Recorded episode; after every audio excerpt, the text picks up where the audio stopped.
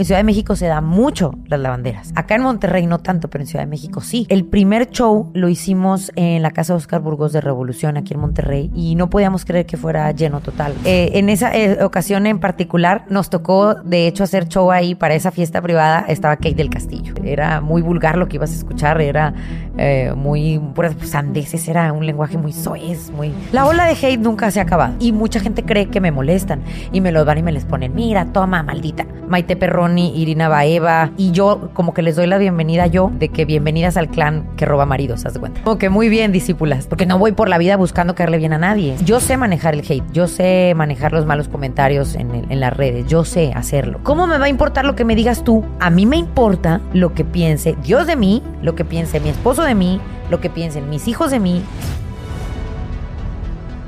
Hola, ¿qué tal a todos? Están en un episodio más de Gusgri Podcast y el día de hoy me encuentro con mi amiga Carla Panini. ¿Cómo estás? Hola, ¿cómo estás, Gusgri? Bien, gracias por la invitación, me da gusto. Panini, ¿por qué?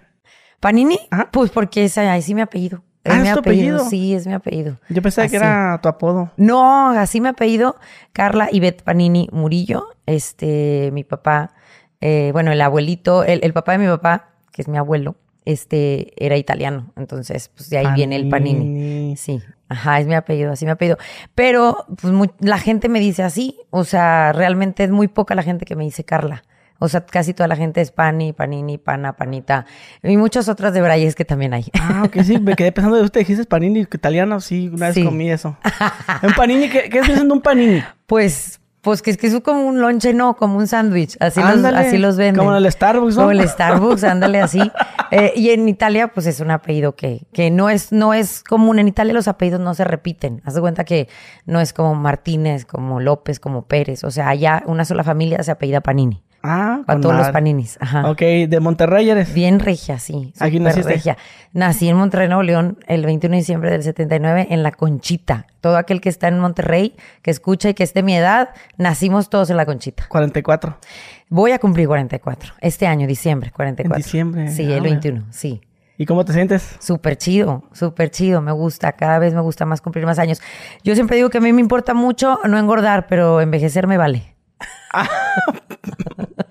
¿Por qué? Me cuido mucho de no engordar, más no de no envejecer. No sé, como que es más mi trip. O sea, muchas mujeres se cuidan de las dos cosas y yo la verdad es que me cuido mucho. A mí me gusta mucho más tener buen cuerpo que, que como, como, digo, me cuido mucho la cara, tengo, uso muchas cremas y todo lo que tú quieras, pero no es como un tema para mí envejecer, al contrario, o sea, no pasa nada. Si, si envejezco y me veo cada vez más viejita, no pasa nada, siempre digo que me vea viejita pero mamada, eso está chido. Viejita bien musculosa. Eso está ah, chido. con madre, Carla. Oye, pues muchas gracias por aceptar la invitación. No, a ti este, por invitarme. Aquí a punto de empezar una plática contigo. Y, Muy bien, muchas gracias. Pues me gustaría que, que empezaras un poquillo ahí con la gente que no te conoce, ¿verdad? Debe haber una porción muy pues, pequeña. Una porción. Yo creo que está pequeñita la porción. Este, pues, ¿quién soy? Pues nada, soy una, hoy día ya una mamá, mujer regia, este, dedicada 100% a su familia ahorita estuve muchos años en los medios de comunicación, muchos, muchos. No sé ni cuántos decirte, perdí la cuenta, pero empecé desde el 2020, empecé bien chavita ah, en los medios. ¿2000, ¿2020? Digo 2020. Ándale, mil, la, pandemia. 1999, 2000, en el 2000. En el 2000. Perdón, sí, en el 2000. Ajá, empecé bien chiquita. ¿Empezaste qué haciendo? Empecé haciendo radio. Fue lo primero que empecé haciendo. A lo mejor mucha gente no se acuerda de eso, pero eh, estaba trabajando en Planeta en Monterrey y tenía un programa de radio bien chido que se llamaba Las Reinas del Planeta eh, con otra compañera más. Y fue algo padre porque fue algo que, que sí como que marcó aquí parteaguas en, en Monterrey porque era un programa irreverente, era un programa, este, dos mujeres conduciendo y era... Eh, pues dos mujeres atrevidas. No decíamos groserías porque en aquel tiempo en el radio no podías decir groserías, ni una sola. Te, te multaban, gobernación te, te ponía ahí como que una, una bandera ahí, ¿no? Amarilla y luego ya roja y era un multón. Entonces los mismos jefes te pedían que no, no dijeras groserías. Entonces no decíamos groserías, pero sí éramos, no albureras tampoco porque nunca me ha gustado el albur, pero este sí éramos como picaronas, como irreverentes, como... Por ejemplo, algo, que hablaban de que, ay, tú pues de todo, o sea, de todo se hablaba, se hablaba. Salí con mi novia, acá. De todo, chismes, de todo, o también, este, bueno, teníamos como secciones. Primero el programa empezó, eh, Las Reinas del Planeta en la noche, empezó de 10 a 12. Y los lunes hablábamos de cine, los martes hablábamos de sexo, muy a nuestro estilo. Los miércoles hablábamos de mm, cine, no, perdón, lunes de cine, martes de sexo, miércoles llevábamos algún especialista de, de lo que fuera. Jueves era de, de antros por todos los antros, era como andar hablando de todos los antros y viernes llegaba un DJ que estuviera eh, presentándose en la ciudad de Monterrey. Entonces lo presentábamos y luego nos invitaban a verlo, entonces estaba padre porque íbamos de antro después del, del Ok, programa. dices que especialistas, pero ¿a qué te refieres con que invitar No sé, este, ginecólogos, cardiólogos, algún tema en específico, o sea, lo que fuera. Sí, e- eso es lo que yo, yo, por ejemplo, yo entrevisto también ese tipo de gente, ¿no? Como nutriólogos o que un doctor. Y mis títulos son como mi vida como doctor. Ándale. O mi vida como siendo este arquitecto. Bueno, acá nosotros más bien era un tema, eh, porque bueno, antes no existían los podcasts, pero pues es, es cabina radio. Sí, Para sí. mí así lo veo, es como una cabina de radio, también se platica así en privadito. Y era, no sé, cómo decirte un tema, este, no sé, eh, relaciones sexuales prematrimoniales. Invitábamos un... un Sexólogo, Un sexólogo o hasta un ginecólogo, o sea, es dependiendo del tema. Sí, sí. O no sé, este, el de la muerte y hablábamos de un, con un doctor o, o hablábamos con un sacerdote o habla, o sea, había muchos temas, ¿no? Entonces, pero muy al estilo de nosotros, se posicionó chido, está- estábamos en muy buenos números de rating en Monterrey, tan es así que luego nos cambiaron mejor al morning show en la mañana de 6 a 10 de la mañana, o sea, ya no querían que estuviéramos en la noche y nos dieron Eh, eh, el Esos, eran, morning. esos eran programas chidos porque yo crecí escuchando eso. El día de hoy estamos, vamos a invitar a un arquitecto, vamos a invitar a una persona que trabaja en funerarias. De hecho, por- te mencionaba, ¿no? El podcast yo hago títulos así. Y, y mucha gente cree que a lo mejor mi podcast o otros que también hacen lo mismo que yo, no, pues sí, son muy pocos. eh, la nueva generación invita a profesionistas. Oye, güey, no, güey. Ese pedo es desde mucho más Sí, atrás. hace un chorro. Desde mucho más. chorro. Yo dije, estaba morro, yo escuchaba eso que, entre- que vamos a hacer un, este, entrevistar a un criminalista. Sí. Y en el radio, es, pues escuchabas eso, ¿no? Porque tú no había internet. de Fíjate que una vez nosotros entrevistamos a un guardia de ahí, del, eh, nuestro programa se hacía en el edificio latino piso 20, aquí en el centro de Monterrey. Y entonces él eh, se quedaba toda la noche, ¿no? Era un guardia. Entonces pasaban muchas cosas en el edificio y particularmente en el piso 13. Entonces una vez lo, entrevistamos al, al guardia a que nos contara todas esas cosas. O sea, de qué pasaba en la noche, porque, ¿sabes? O sea, pasaban cosas a veces chistosas o a veces veía cosas que, que no veíamos nadie durante las horas de trabajo. Ventilábamos a gente de otros, de otros pisos, este, que el guardia veía. Ese, ese programa estuvo chido, de hecho, este, y también nos platicó acerca de todo lo que se aparecía en el edificio. Es una construcción que tiene muchos años aquí en la ciudad de Monterrey. Simón. Entonces está- se ponía padre. Y los viernes, este, te digo, teníamos un DJ invitado, entonces estaba padre porque ese DJ era el que iba a tocar, no sé, por ejemplo, en aquel tiempo se usaba el, el antro, el esquizo, la Habana, el coco, o sea, eran varios antros que estaban en la ciudad de Monterrey y ese, ese era como el DJ invitado y nosotros lo teníamos y luego después íbamos a, a- a la fiesta, ¿no? Íbamos a ir a verlo tocar. Entonces estaba padre, era un momento de, de mi vida chido, estaba, estaba bonito, me divertí, aprendí, me gustó, fue una etapa padre. ¿Cuántos años haciendo eso? Siete años. Siete años con ese Sí, programa. siete años, un- no, como unos seis años con el programa y después eh, mi amiga y compañera de radio se va a vivir a El Salvador, me quedo yo sola con el, con el programa, pero ya era mucha hora para mí y ya había empezado también a trabajar en Televisa. Entonces me pedí mi cambio porque era muy temprano para mí. Este, levantarme a las 5 de la mañana, que por cierto íbamos en pijama siempre a, conducir el programa, pues porque nadie nos iba a ver y era radio. No es como ahorita que el podcast lo ves, o sea, no así el radio, eh, no te veía nadie, entonces nos íbamos casi en pijama. No, no nos íbamos casi, nos íbamos en pijama. Y este, y bueno, al final de cuentas pedí mi cambio y me dieron cabina de 4 a 6, mi programa sola, y de ahí ya podía yo hacer como más cosas en, en, el- en la tele, porque empecé también a trabajar Sí, en tele. ahorita mencionaste sobre las multas de gobernación. Sí. ¿Qué, qué, qué, qué groserías eran las que se ponían multa en aquel entonces? Pues todas, estaba muy piqui. ¿Cómo? Bueno, una vez se nos ocurrió decir las verijas del pollo, verijas. Pero la verija no es... Bueno, no es- pues nos multaron. Verijas. Dijimos las verijas de no sé quién. Y nos multaron, fue un multón. O sea, y pues ya nada, entre las dos pagamos. ¿Cuánto? En aquel tiempo, cinco mil pesos. Mm, pero pues para un sueldo de locutora, tiempo. pues sí, no, Sí, sí se no, pues era mi- Digo, mi ahora, sueldo. de ahora ya que Era eres- mi sueldo. Ahora, ahora ya que eres influencer, pues... ah. No, bueno, por eso, pero era, era, era mi sueldo en aquel entonces. Nos- nosotros Estaba también, chavita. a mí me desmonetizaron un video Ajá. porque no sé si sabes que la palabra, la- las, ya ves que las chavas tienen su esa plataforma azul donde Ah. venden su contenido del Sí, sí, O sí. fans, Sí, ¿no? ajá. Entonces esa palabra pues también está como que veta- poco? Sí, vetada. Ah, depende, bueno, depende. Si lo pongo en el título, este, hago contenido para Only.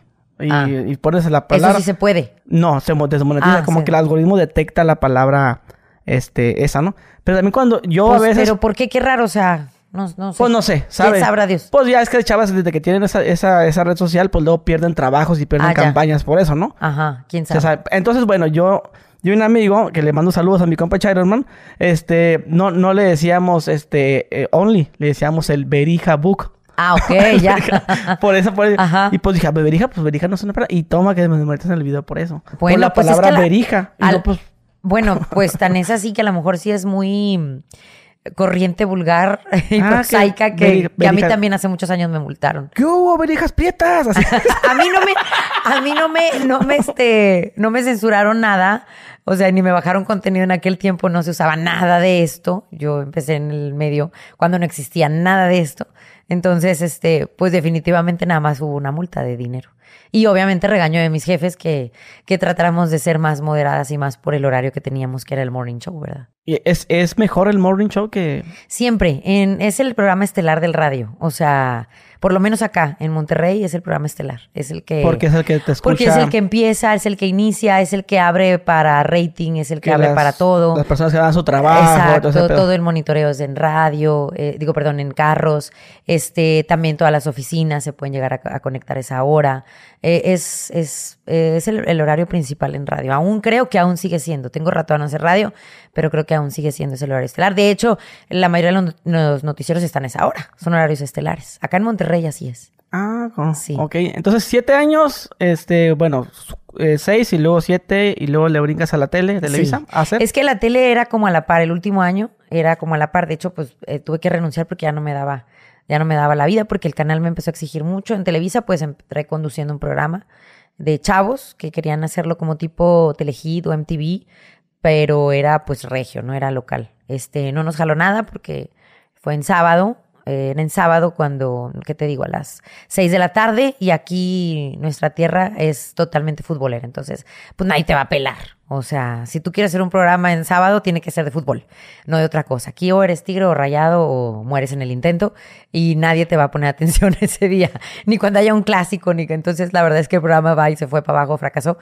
Y me quedé como un rato en stand-by en el canal, no me corrieron ni nada, sino me seguían pagando, pero como ubicándome a ver en dónde. Y entonces entré al club, este, a otro programa de acá de Monterrey que tuvo también mucho éxito durante un buen rato. Estuve ahí como de 8 a 10 años, estuve en el canal. O sea, Oye, ¿y desde cuándo sabías que querías hacer eso? desde niña.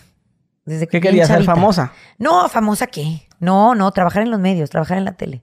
Veía Pero la lo, tele. de lo mismo, ¿no? O sea, pero ¿por qué quieres trabajar en la tele? Porque me, porque me gusta mucho, eh, como te explico, soy de mi casa, pues la de carácter más extrovertido. No la más divertida, sino la de carácter más extrovertido. Este, no me dan vergüenza muchas cosas. Este, si estoy en una reunión, pues soy la que agarra el micrófono. Me gusta bailar, me gusta cantar, me gusta hacer reír a la gente, me gusta este, conducir cualquier evento. Si estoy en una despedida de soltera, en un baby shower, toma la palabra. Eh, ya sabe toda mi familia. Me explico, o sea, más bien es como el que te gusta desenvolverte y no te, no batallas para eso. Hay gente que no puede agarrar un micrófono, le da mucha vergüenza, o simplemente hablar en público le da mucha vergüenza, pues yo nunca fui eso, ¿no? O sea, nunca, nunca sentí esa qué- vergüenza. ¿Desde qué edad? No, pues desde bien chiquitas, no sé, desde los cinco o seis añitos yo sabía perfecto lo que quería hacer. Jugaba a que estaba conduciendo un programa y sentaba a todo mundo. Tenía otro, tengo otro primo con el que hacíamos, este, sentábamos a toda la familia y hacíamos un show.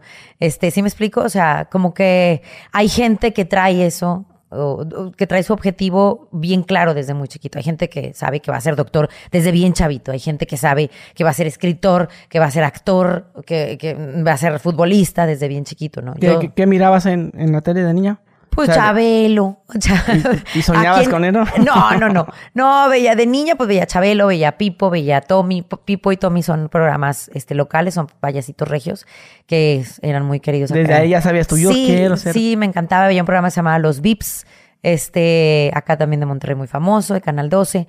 Este, y desde entonces, de hecho, varias veces me llevó mi mamá a participar en, en bailables ahí en esos programas, porque a mí me gustaba salir. Entonces mi mamá decía, bueno, que pues vamos a ensayarlas, y hacían concursos de baile para las niñas y nos inscribíamos y participábamos.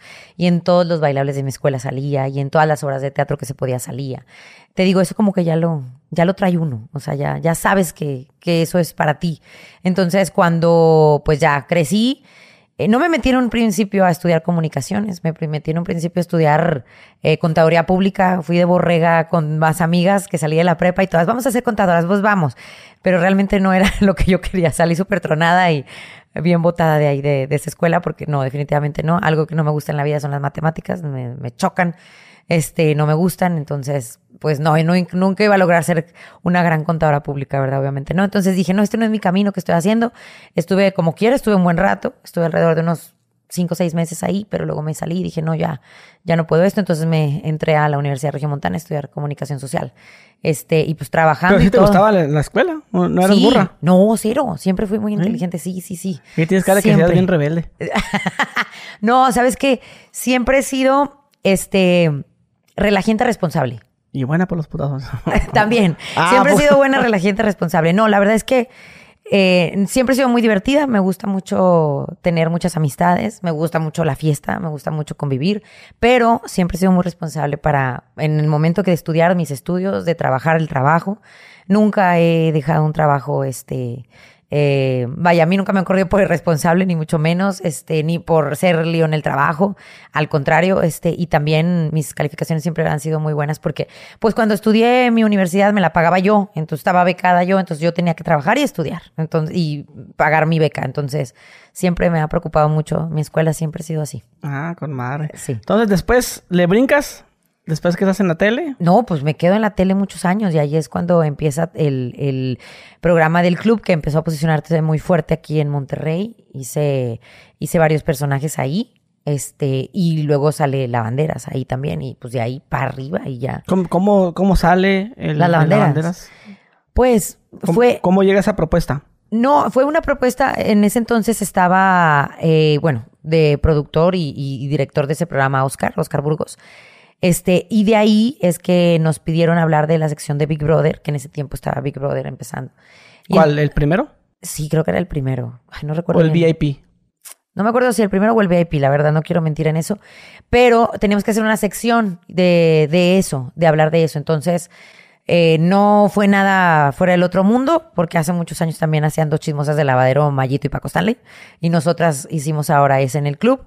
Entonces decíamos cosas de, de Big Brother, pero se empezó como a, a debrayar un poco porque no solo hablábamos de eso, sino hablábamos de, de todo lo que pasaba en el canal. Y entonces empezó a hacer mucho éxito porque se reía mucho la gente del staff del canal porque hablábamos de cosas que sucedían en el canal. Entonces, como que empezó a proyectarse hacia afuera esa diversión y empezó a jalar y empezó a jalar y empezó a jalar. Y entonces ya era echar carro, ya no era tanto hablar de Big Brother, sino echar carro entre nosotros, los conductores. De o, que están lavando. Sí, y, ventilar lo que hacía uno. Ah, pues como del audio, Sí, exacto. y que, sí, y empezábamos a hablar y a ventilar y a echar carro de, de los de ventas y de las de recepción. Pero espontáneo. sí, muy, todo el tiempo era espontáneo, todo el tiempo era espontáneo. las dos. Sí, totalmente. Siempre era espontáneo y claro, o sea, nos decían que íbamos a mandar a cierta nota, ¿no?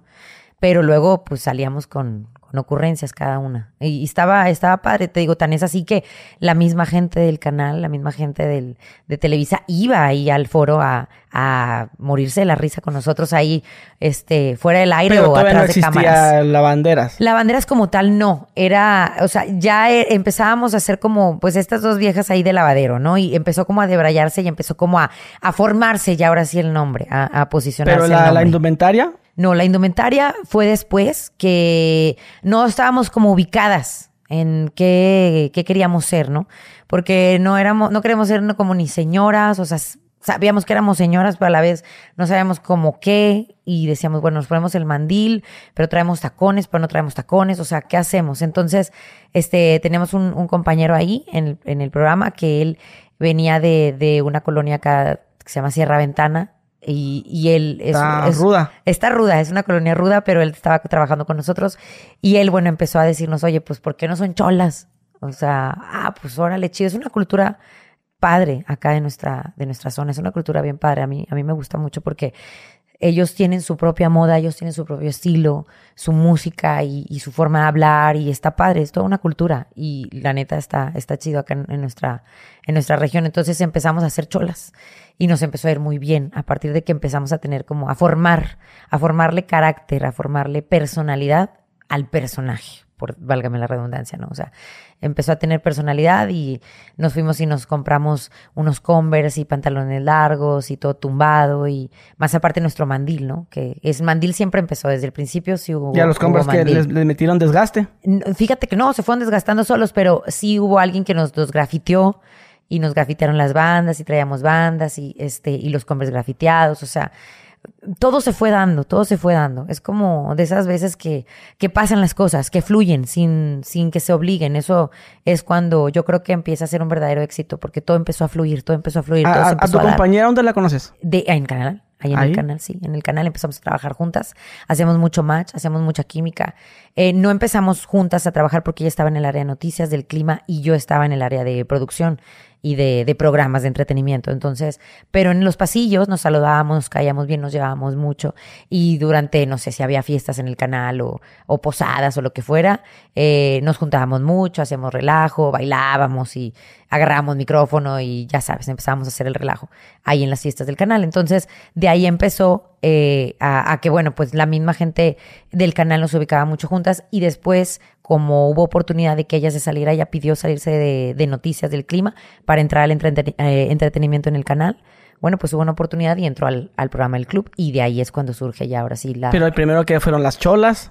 No, no, nos llamamos las lavanderas ah, siempre, solo que era el personaje como cholas. Ok. ¿Y tú para darle vida a ese personaje, qué, qué, qué hacías? ¿Dónde te basabas? No, pues realmente es que era más bien como la forma de hablar, porque... ¿En dónde lo mirabas eso? No, nos llevaron a una chavita, este, este chavo que tengo que trabajar con nosotros, este, que vivía ahí en Sierra Ventana, nos llevó una amiga de él y nos decía, miren, hablen así como ella y hagan eso. Digo, tampoco es que nosotros fuéramos muy fresas, claro que no. O sea, la neta no. Tampoco veníamos como que de una colonia súper privada y no, no, no, o sea... También eran acá. Sí, tanto, ella, tanto ella como yo éramos de barrio y, y la verdad es que, pues no se nos dificultó nada y empezamos a hablar pues como cholas, de hacer como cholas, como las señoras de esa, sí, de, de, de esas colonias. Y, nos empezó a gustar mucho.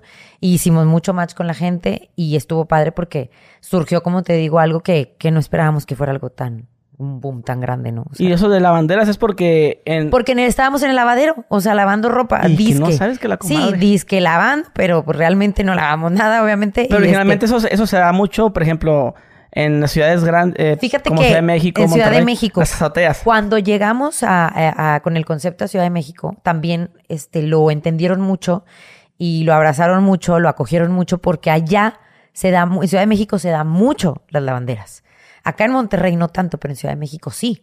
En Ciudad de México sí se da mucho esa, esa gente que son las lavanderas que están lavando en la azotea. De hecho, por eso el, el concepto en Telehit era que estuviéramos en una azotea. La lavandería estaba en la azotea.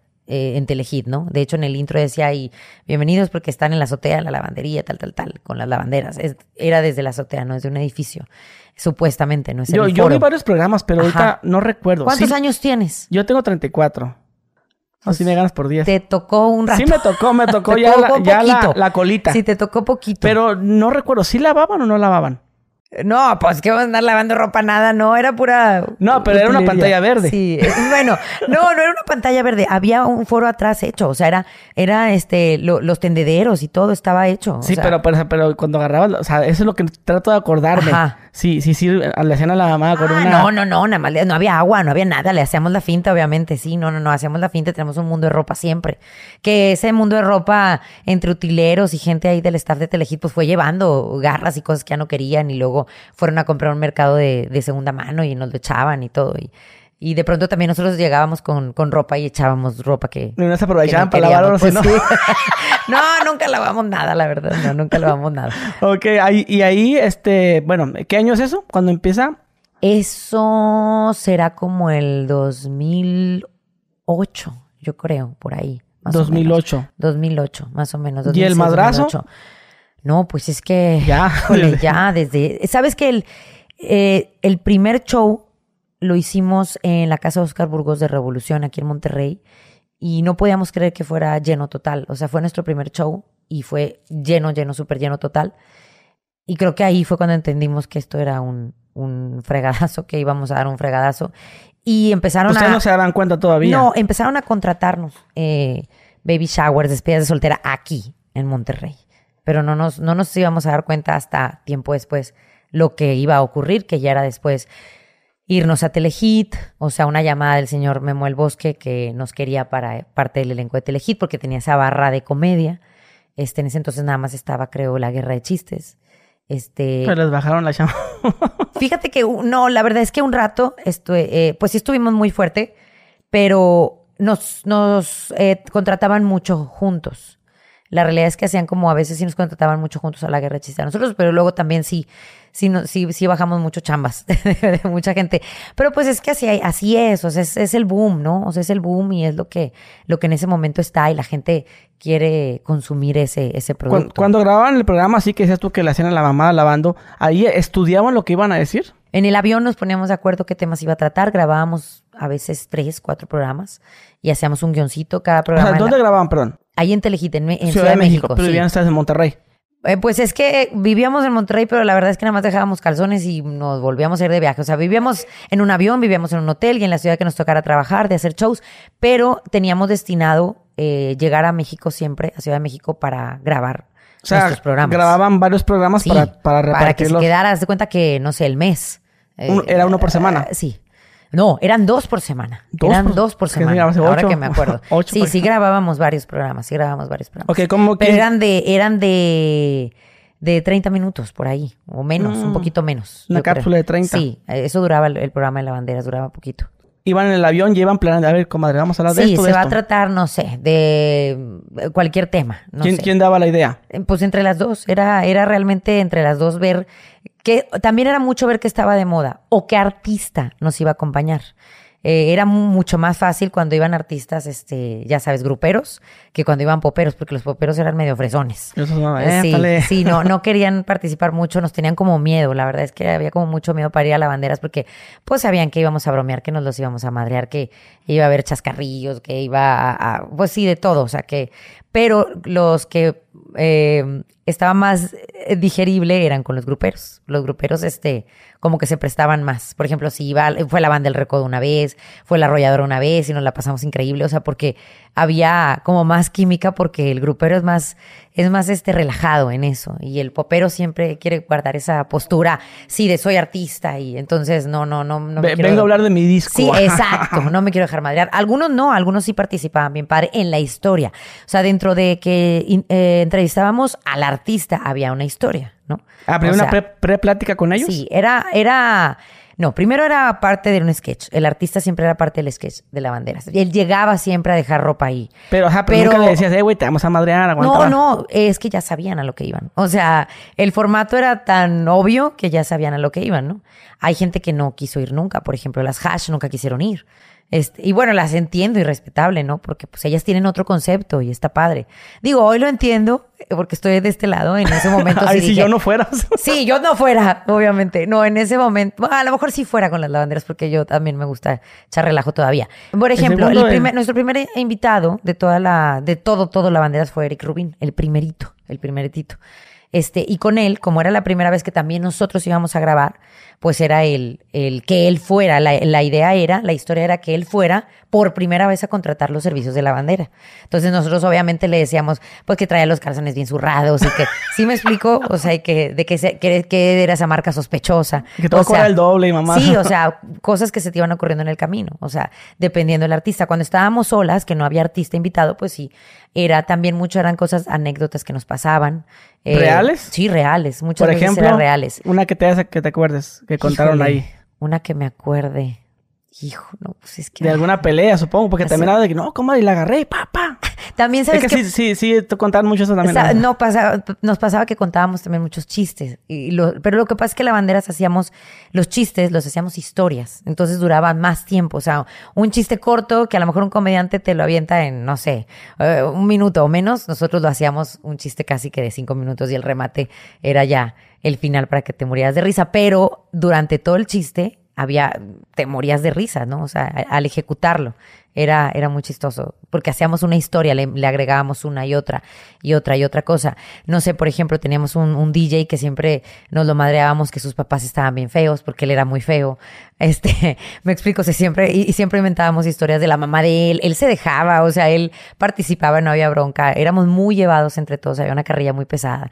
Y este, y pues todo aguantábamos todos. Yo creo que por eso también a la gente le gustaba, porque eh, aguantábamos carrilla, nos ventilábamos mutuamente ahí, había un humor muy pesado. No me refiero a que nos caíamos mal, ¿no? Sino que había, estaba, eh, o sea, estaba, aguantábamos vara todos, o sea, como, como nos madreáramos y, y la carrilla que aventábamos. Entonces, eh, había muchas historias, o sea, no sé, por decirte, una vez eh, inventé yo, bueno, fue una historia de, de que la, la, comadre perdió un dinero, ¿no? Y yo era, se supone que la jefa de lavandería, y entonces de ahí empezó todo un tema de dónde dejó el dinero y estaba inmensa y no sé qué, y resulta que lo perdí, camino no sé dónde, o sea, se empezaba la historia y empezaba a irse. Pero irse, todo eso era espontáneo.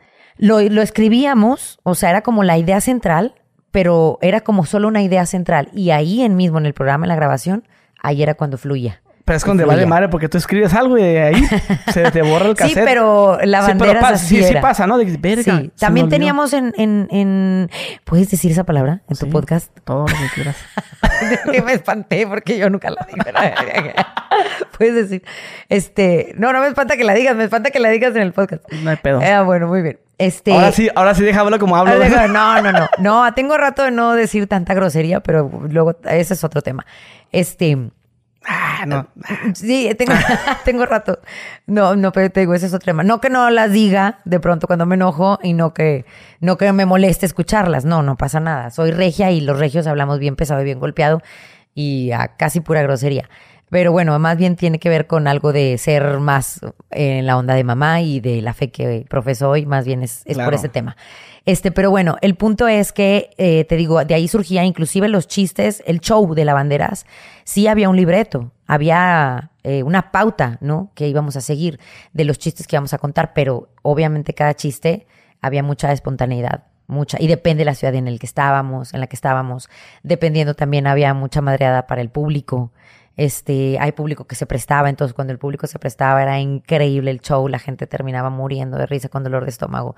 Este, hay público que estaba más, más difícil, entonces teníamos que nada más valernos de nuestro, de nuestro show, de nuestros chistes. Hay público que a veces, o sea, había gente que te contrataba y no sé, eran, una vez fuimos, me acuerdo, a una casa y había ocho personas, ocho personas. Era una zona muy ricachona de Los Ángeles y nos contrataron allá y allá fuimos a dar. Y era, estábamos en una sala dando show para ocho personas. Eh, mujeres y hombres, ¿verdad? Por una fiesta privada y bueno, fuimos y todo bien y se reía la gente, pero era algo que pues imagínate, de venir eh, con llenos totales se siente muy diferente, pero pues ¿qué hacíamos? ¿Qué, Nosotros... qué, qué se siente? O sea, a- hacer un show para siete personas. En comedia, Pues es muy- es- no es lo mismo cantas y pues Ah, cantas. pues sí, se cantas y ya. No, pues es que sí hay mucha Se interacción de la gente. Se siente muy vacío, pero fíjate que eh, en esa eh, ocasión en particular nos tocó, de hecho, hacer show ahí para esa fiesta privada. Estaba Kate del Castillo. Entonces nos moríamos de la emoción de ver a Kate del Castillo en primera fila. Y andaba acá ya mamonona. No, no, Se la que no, es súper buena onda Kate del Castillo, súper buena onda. No, sí, nos la madreamos mucho y, y- y también, bueno, a la gente que estaba ahí, este, pero es re buena gente, Kate, súper relajada, o sea, lejos de lo que se pueda pensar y pueda creer, súper buena onda y estaba muerta de la risa. Entonces también, cuando estás tan cerca del público o tan íntimo, pues también la madreada también está padre. Y ya no, y ya no tiene de otra la gente porque pues estás ahí. Entonces, o te, o te aclimatas o te aguantas, o sea, porque ya estás ahí. Pero aventamos obviamente nuestros chistes que traemos ya planeados. Aún así sale mucho, mucha espontaneidad, aunque ya haya un libreto. Nos tocó trabajar, uy, para mucha gente, para, para mucha gente también pesada, que igual no nos escuchaba, nada más era pagar nuestro show. ¿Para la familia o...? para familia, no, nosotros siempre íbamos, gracias a Dios, con la familia, con familia, o sea, con gente que estaban señoras, señores. Pero, ok, niños. pero ahorita mencionabas, a mí me multaban en ese tiempo por decir Ajá. groserías, pero acá en Telehit, porque sí también decían Fíjate groserías. que sí nos decían, ¿eh? O sea, si la que acabas de decir no nos dejaban decirla. Ok, La palabrota esa que acabas de decir. bórrala, güey, por favor. no nos dejaban decirla. Esa palabrota no. Este, nos ¿Pero dejaban qué? decir otras, ¿verdad? O sea, pero había Pero unas. güey, el güey sí se podía sí, decir. sí se podía decir. Cabrón. Sí, también. Pu- sí. pu. No, fíjate que había unas que no. O sea, esa, esa El parte- pu, el Sí. ver, Había, o- o bueno, y, y lo disfrazábamos, ¿no? O sea, con otras. el pi, dis- no, o sea, sí. Es que hubo un tiempo que se pusieron como muy, muy este, mm, sensibles ahí en Telehit, sobre todo con nosotras, porque nosotras pues éramos las más groseras. Entonces sí nos, como que nos bajaron un poquito, pero ya no pudieron más porque la misma gente, en aquel entonces no había tanto como mensaje de redes sociales, era más bien este llamadas o, o más bien mails o más bien porque decíamos el mail y nos decían, no, oiga, no la frieguen, las lavanderas no son así, ya andan, están bien aburridas porque no están diciendo groserías, entonces pues no tuvieron de otra más que dejarnos ser sin decir esa última palabrota así tan grandota, esa no. Esa la decíamos sí, pero en el show, En el show. en el show. Sí, sí, sí. Sí, pen también. Sí, no, hombre, decíamos todas. Decíamos todas. En el show decíamos todas. Y ya al No, pero en, en, en, en televisión. Ah, no, en televisión sí. Sí, sí. Nomás el, el- la que me dices. Nada más la, la, la, la, la última que acabas de ok, pero entonces grababan un lote Sí, de para programas irnos. para poder pa' seguir girar, chambeando. Sí, vamos a girar. O sea, sí, no, claro. no se iban a descansar. No, hombre, bueno fuera, no, no, no, no. A ver, ¿cómo, cómo era el, el estilo de vida? La dinámica, bueno, pues teníamos, este, regresábamos, eh, ¿qué te digo? A lo mejor un lunes, ah, porque nosotros trabajamos también a veces hasta en lunes lavanderas. Pero cuando teníamos chance, regresábamos un lunes, un martes, como te digo, agarrar otras garras, ropa, calzones y volvernos otra vez, eh, darle un beso a, nuestros niños. Este, a veces había oportunidad de llevárnoslo a la gira, de llevarnos a nuestros hijos, a veces no, no había chance. Este, y nada, era irnos a grabar a Telehit o alguna fecha nos hacía nuestra agenda, había, no sé, a lo mejor había fecha, no sé, en Mexicali, había fecha en... en- no, tratábamos de hacer como ruta, ¿no? O sea... Ensenada, Tijuana, ándale, Mexicali. eh, todo juntito y acabar esas fechas que estuviera todo juntito para luego a lo mejor regresarnos a grabar a Telehit. O primero íbamos hacia Ciudad de México a grabar y luego ya íbamos hacia todos los shows. Luego después empezó algo también muy padre, que era ir a grabar no solo a Ciudad de México, también grabábamos en Los Ángeles, en una televisora que se llama Estrella TV. Entonces también ahí teníamos que apartar el tiempo para grabar en Estrella TV, el tiempo para grabar en Telehit, más los shows. Entonces había veces que no regresábamos ni a cambiar calzones. Ponte ahí, cómprate calzones en Target o a ver en dónde y agárrate esos o mándalos lavar en la lavandería del hotel y, y sobres, ¿no? La verdad es que como mujeres no te complicas mucho en ese tema, ¿eh? O sea, al final de cuentas traes esa esencia de, de, que, de que le entres a todo. O sea, si hay que lavar, hay que lavar. Si hay que cocinar, hay que cocinar. Entonces, pues bueno, le, le entra uno a todo. Como que el hombre es más flojo, dice, ay no, ¿qué me voy a poner? Está sucio. Nada, una como mujer dices, pues aquí me lavo este calzón, hombre, en el lavabo, o aquí me lavo la blusa, o, me echo toda la lavandería total, que me la traigan. Y era, era así como le hacíamos. O pues comprábamos más garras. ¿Con, con cuánta gente viajaban? Era nuestro DJ, ingeniero de audio, a veces, muy a veces, la gente de venta de mandiles, cosa, cuando era necesario que íbamos a tener shows. Ah, vendían. Sí, o sea, vendían merch. Sí, claro, teníamos merch. O sea, Había- las, las, estos, los, los- había bandas, había bandas. mandiles, había gorras, había playeras. Siempre teníamos una, una road manager, que esa viajaba siempre con nosotros, nuestro manager, manager, road manager, ingeniero de audio, DJ.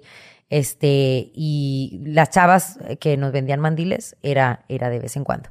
No siempre nos llevábamos a, a las dos chavas, a veces nos llevábamos a una, a veces nos llevábamos a otra, dependiendo qué tan, a qué plaza íbamos a ir. Nosotros ya sabíamos qué plaza era fuerte para vender, entonces ahí nos llevábamos como, ahora sí que el equipo completo. Y si no, eh, más relajado, no, a- no todas las fechas. Sí, con provincia más relajado. Sí, sí, sí, sí. Y también, eh, si íbamos nada más a grabar, pues nada más nos íbamos, este, manager, road manager y nosotras dos. Me explico, si íbamos a grabar nada más programas y nuestro DJ, porque nuestro DJ siempre, para todos lados, porque él es, él es el que nos musicalizaba en los programas. Entonces era importantísimo. Nuestro DJ fue pieza fundamental para nosotros en todo el show porque ya tenía mucho, eh, estaba muy integrado con, con las dos lavanderas. O sea, ya sabía cómo madrearse a una, cómo madrearse a otra, qué poner en cada chiste, qué poner cuando cualquier palabrita que dijéramos nosotros ya sabía qué decir. ¿El, el show se repetía en ciudades?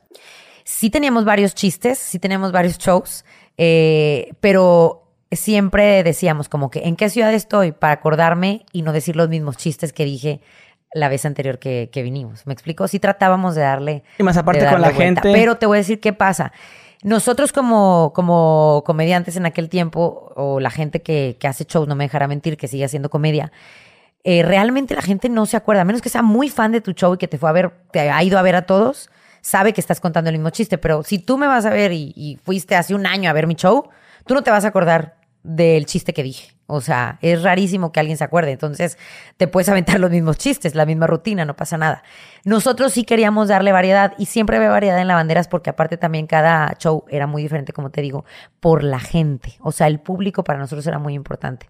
Porque del público salía mucha madreada y de ahí salía muchísimo material para estarte riendo durante dos horas que duraba nuestro... Dos horas. Casi dos horas duraba nuestro show. Normalmente, ¿a qué hora se terminaba? Depende a qué horas empezábamos. Había veces que empezábamos 10 de la noche. O sea, depende de la plaza donde estábamos. Había veces que empezábamos a las 12 de la noche si era un antro. O sea, es dependiendo de dónde estuviéramos. Era, era el horario. Estuvimos aquí en el Domo, en nuestra ciudad de Monterrey, en el Domo Care. Y, este, y le dimos casi hasta las 3 de la mañana. Eh, de empezar, no sé, 12 eh, de la noche o a veces hasta las 11. O sea, era como nos sentíamos y la verdad es que cuando uno está sintiendo bien padre el público, le das y le das y le das y le das.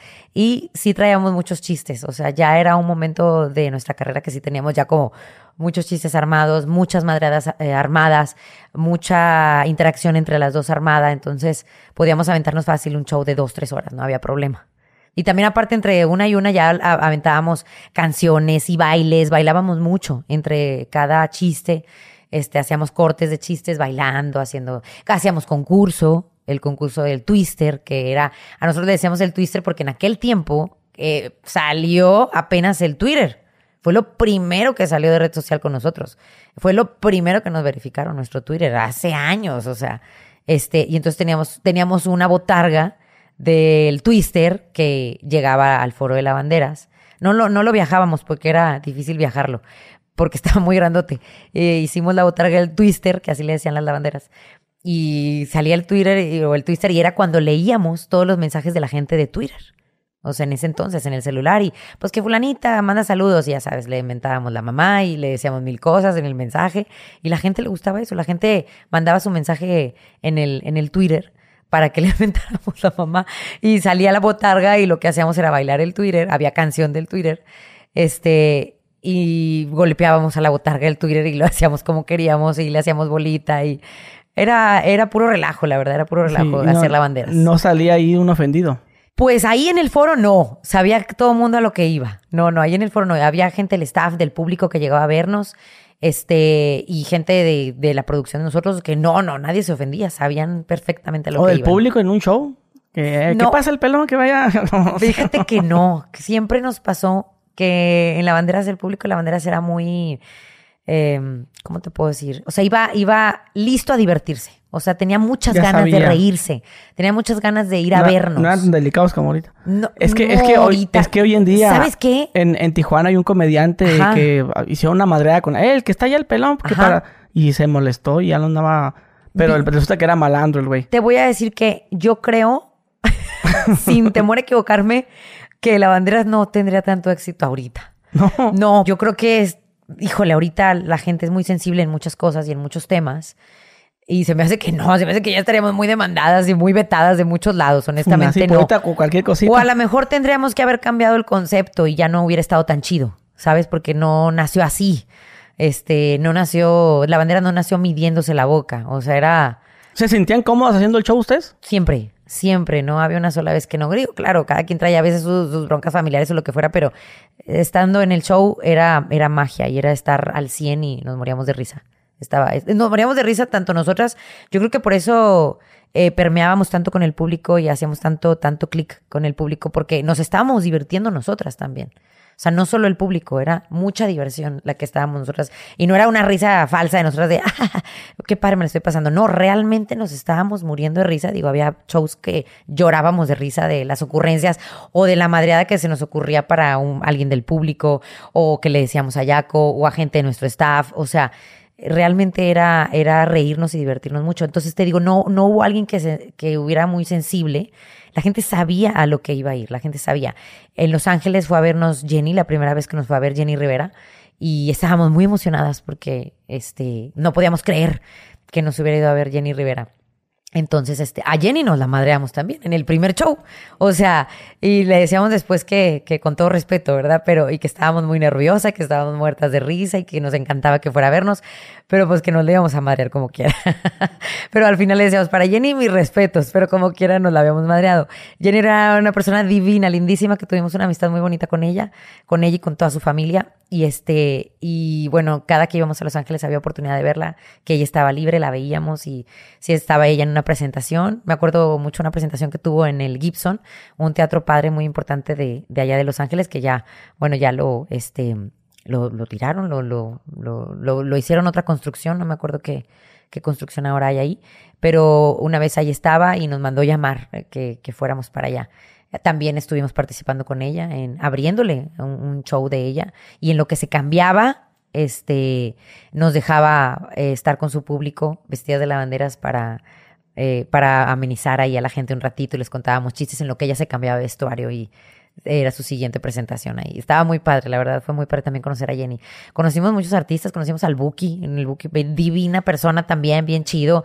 Oye, de verdad, el, el Buki se ve una persona así como muy seria, ¿sabes? Es Marco Antonio Solís. Marco. Antonio Solís, el Buki, y se ve como, como, oye, pues sabes que no, es una persona respetable y tal. No, es a todo dar, o sea, y se deja que lo madres y todo. Bueno, al, por lo menos nosotros nos lo presentó una muy buena amiga de nosotros y su esposo, Vero Solís y Germán Chávez, este, que son grandes amigos de, del- Buki y de su esposa, y hubo oportunidad en unos premios de la radio que se hacen en Los Ángeles este, de la radio de Qué Buena, y nos lo presentaron ahí, y bien, bien a todo dar el señor. O sea, ¿sabes qué? Los más grandotes son los más chidos. Sí. O sea, la neta, los más grandototes, así los que dices, este, los que tienen un nombrezote y que son artistotas de verdad, son los más sencillos, son los con los que menos batallas, eh, los que van emergiendo y que ya se subieron un ladrillo, eh, esos son los que se nos ponían más, Sí, sí, sí más les tocó. rejegos. ¿Les tocó? Los que se ponían acá pendejos. Fíjate que, ¿quién nos habrá tocado? Ay, es que no me acuerdo si nos tocó algún grupillo así como medio sangronzón. Te digo, no querían ir, o sea, más bien de, de primera instancia ya era de... ¿A les- quién se les hacían a quién las invitaciones. que hayas, este, que no haya querido ir? Pues las hash, las hash Aparte no quisieron que- ir. ¿Quién más no quiso ir? Fey no quiso ir tampoco nunca. Fey. No, no quiso ir. Este, pero bueno, te digo, es como, como decisión de cada quien. Eh, eh, batallábamos más con los poperos, siempre. ¿Quién, quién le hacía las invitaciones? Eh, la gente de nuestra producción, ahí de Telehit. O sea, lo proponíamos nosotros, decíamos, bueno, este, o también, si iban, si estaban en, en promoción, pues iban. Y ahí sí, pues no había de otra, ¿verdad? Tenían que aguantar. Pero a veces decían, no, no, en todos los programas menos lavanderas. Pero sabes que no era que, no era que.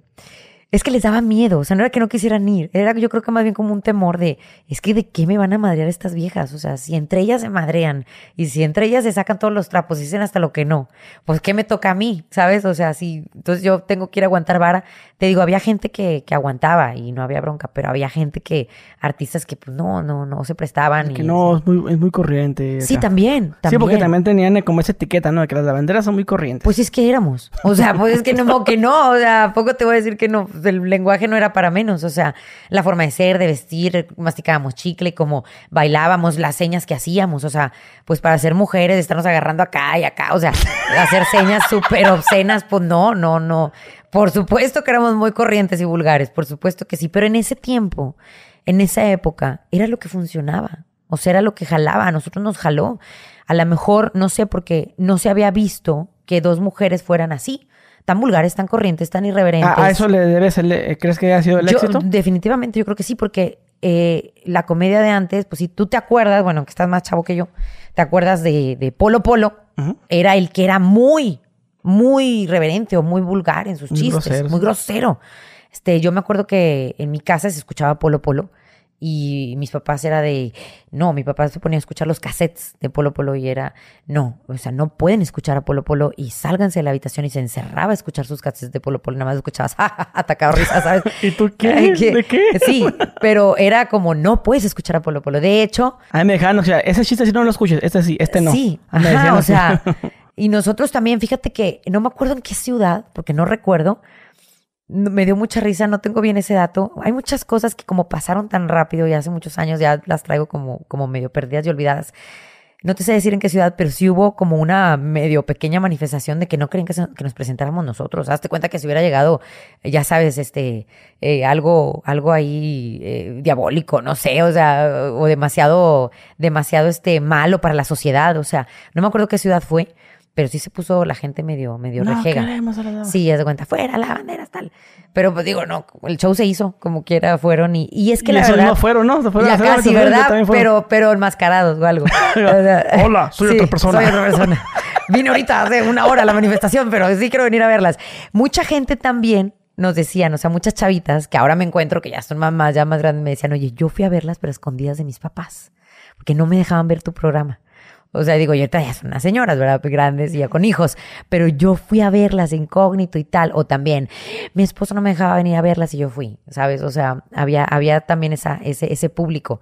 Eh, era como, de cierto modo, como prohibido ir a vernos porque era muy vulgar lo que ibas a escuchar. Era eh, muy, puras sandeces, era un lenguaje muy soez, muy... Eh, muy pervertido, no sé cómo explicarte, o sea, era, porque era, era todo, o sea, nosotros hablábamos eh, corriente y vulgar con todo nuestro cuerpo. O sea, para contarte un chiste, nosotros lo manifestábamos y lo expresábamos con todo nuestro cuerpo. O sea, eh, yo te, yo te, te enseñaba gráficamente una relación entre pareja en un chiste, o sea, como era, sin quitarme ropa ni nada, pero haciendo toda la alusión a eso. Entonces, digo, la gente se moría de risa. O sacábamos también, ya sabes que si un calzón con algo ahí colgando, o sea, nos valía que eso, traíamos un mandil ahí con una cosa ahí colgando, o sea, me explico, o sea, era, era demasiado gráfico el show y pues había que aguantarse y ya sabías que te, que las lavanderas te iban a, a, madrear y que iba a haber carrilla, pero también sabías que te le ibas a pasar muy bien. Dos horas de tu vida lo ibas a invertir bien invertido ese dinero, te lo ibas a pasar muy bien.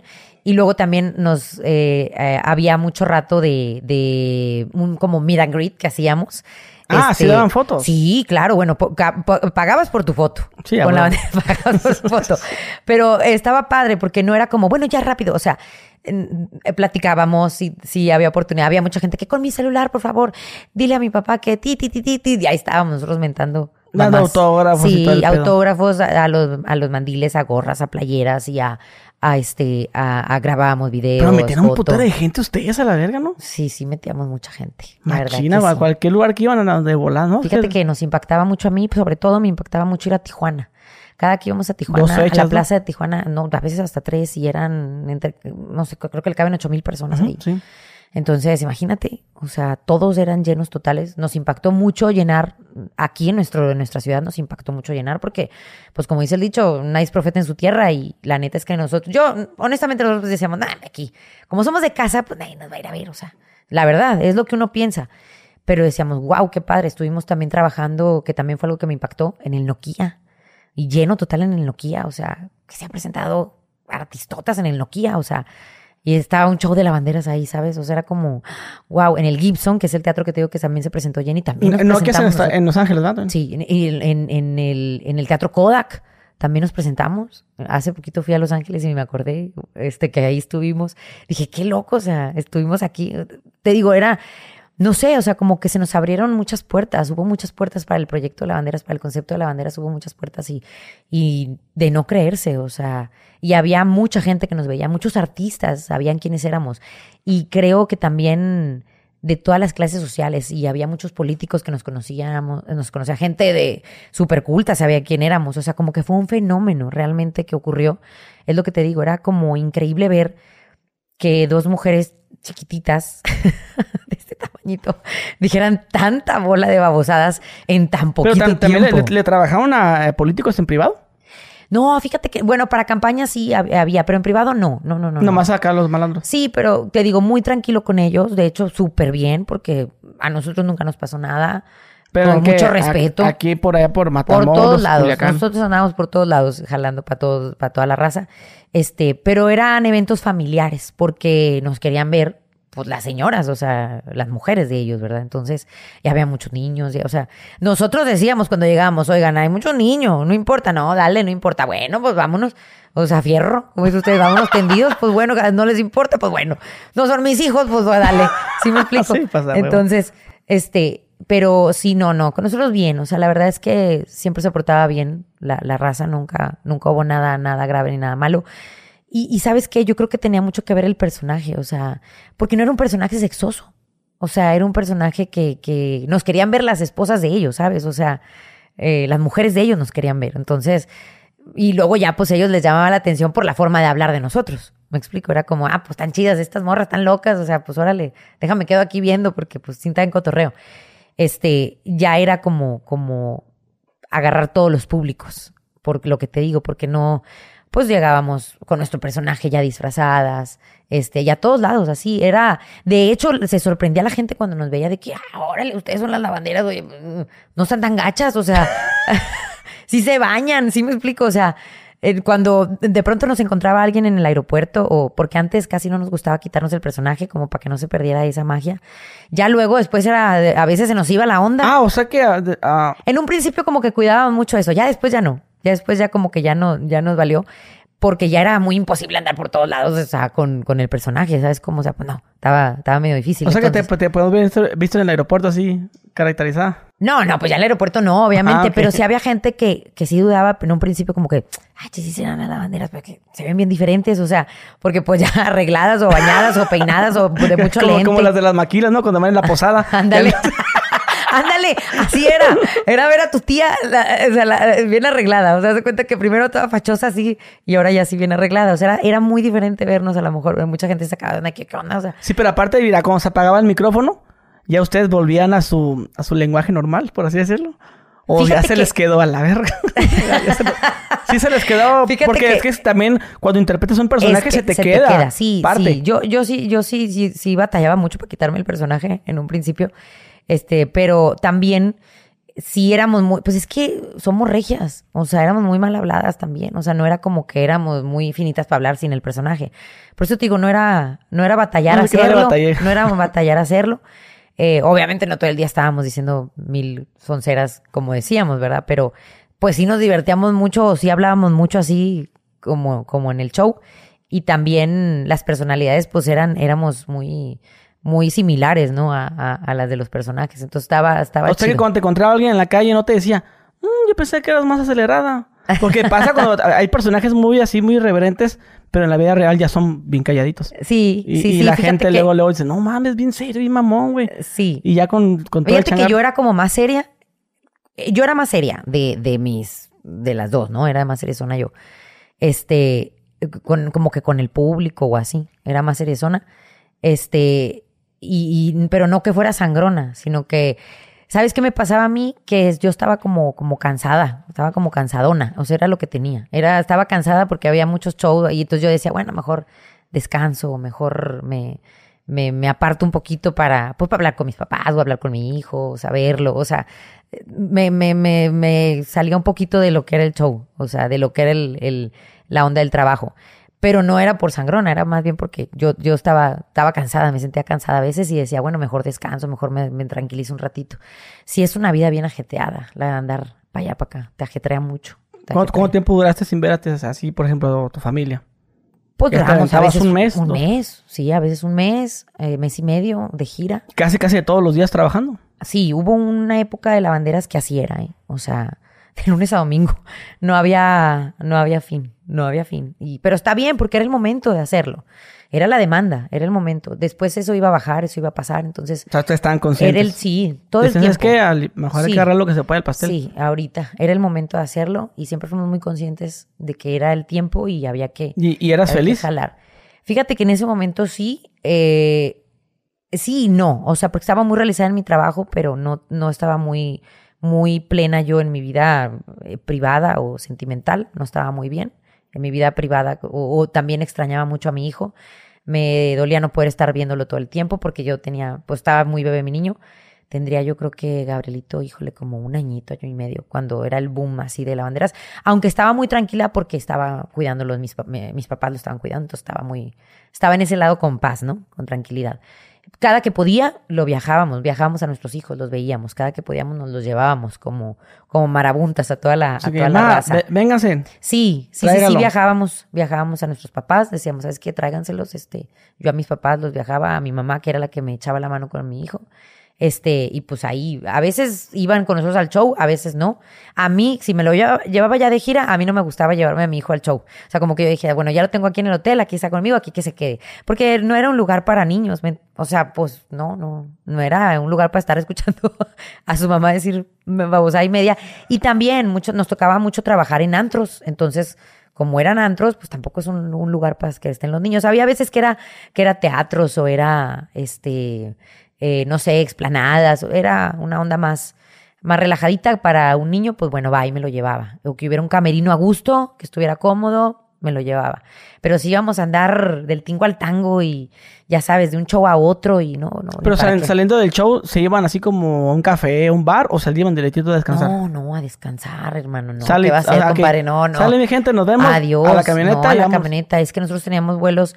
No, no, nosotros no éramos de andar ni en fiestas, ni en reuniones, ni en antros. Yo digo, yo también soy medio, no sé, aburrido, por así decirlo. También si, si por ejemplo, ganamos una entrevista, pues ya, a dormir. Ajá a otros güeyes que piensan que, van a hacer entrevistas y luego se van a un bar. No. O van a, se presentan en una ciudad. Y de ahí te quedas al antro, no, hombre. al antro, no, hombre. No, nosotros no teníamos tiempo ni de conocer la ciudad. Teníamos, conocíamos el aeropuerto. El aeropuerto, carretera, Si bien te va, sí, adiós, el aeropuerto. Y a lo mejor, si había chance de conocer alguna tiendilla o algo ahí, leve, vámonos. Pero por ejemplo, si nos tocaba estar en Mazatlán, bueno, sí nos daban chance de, oye, un ratito en la playa, ¿verdad? Este, nada más para estar ahí, para mojar las patas, mojar los pies.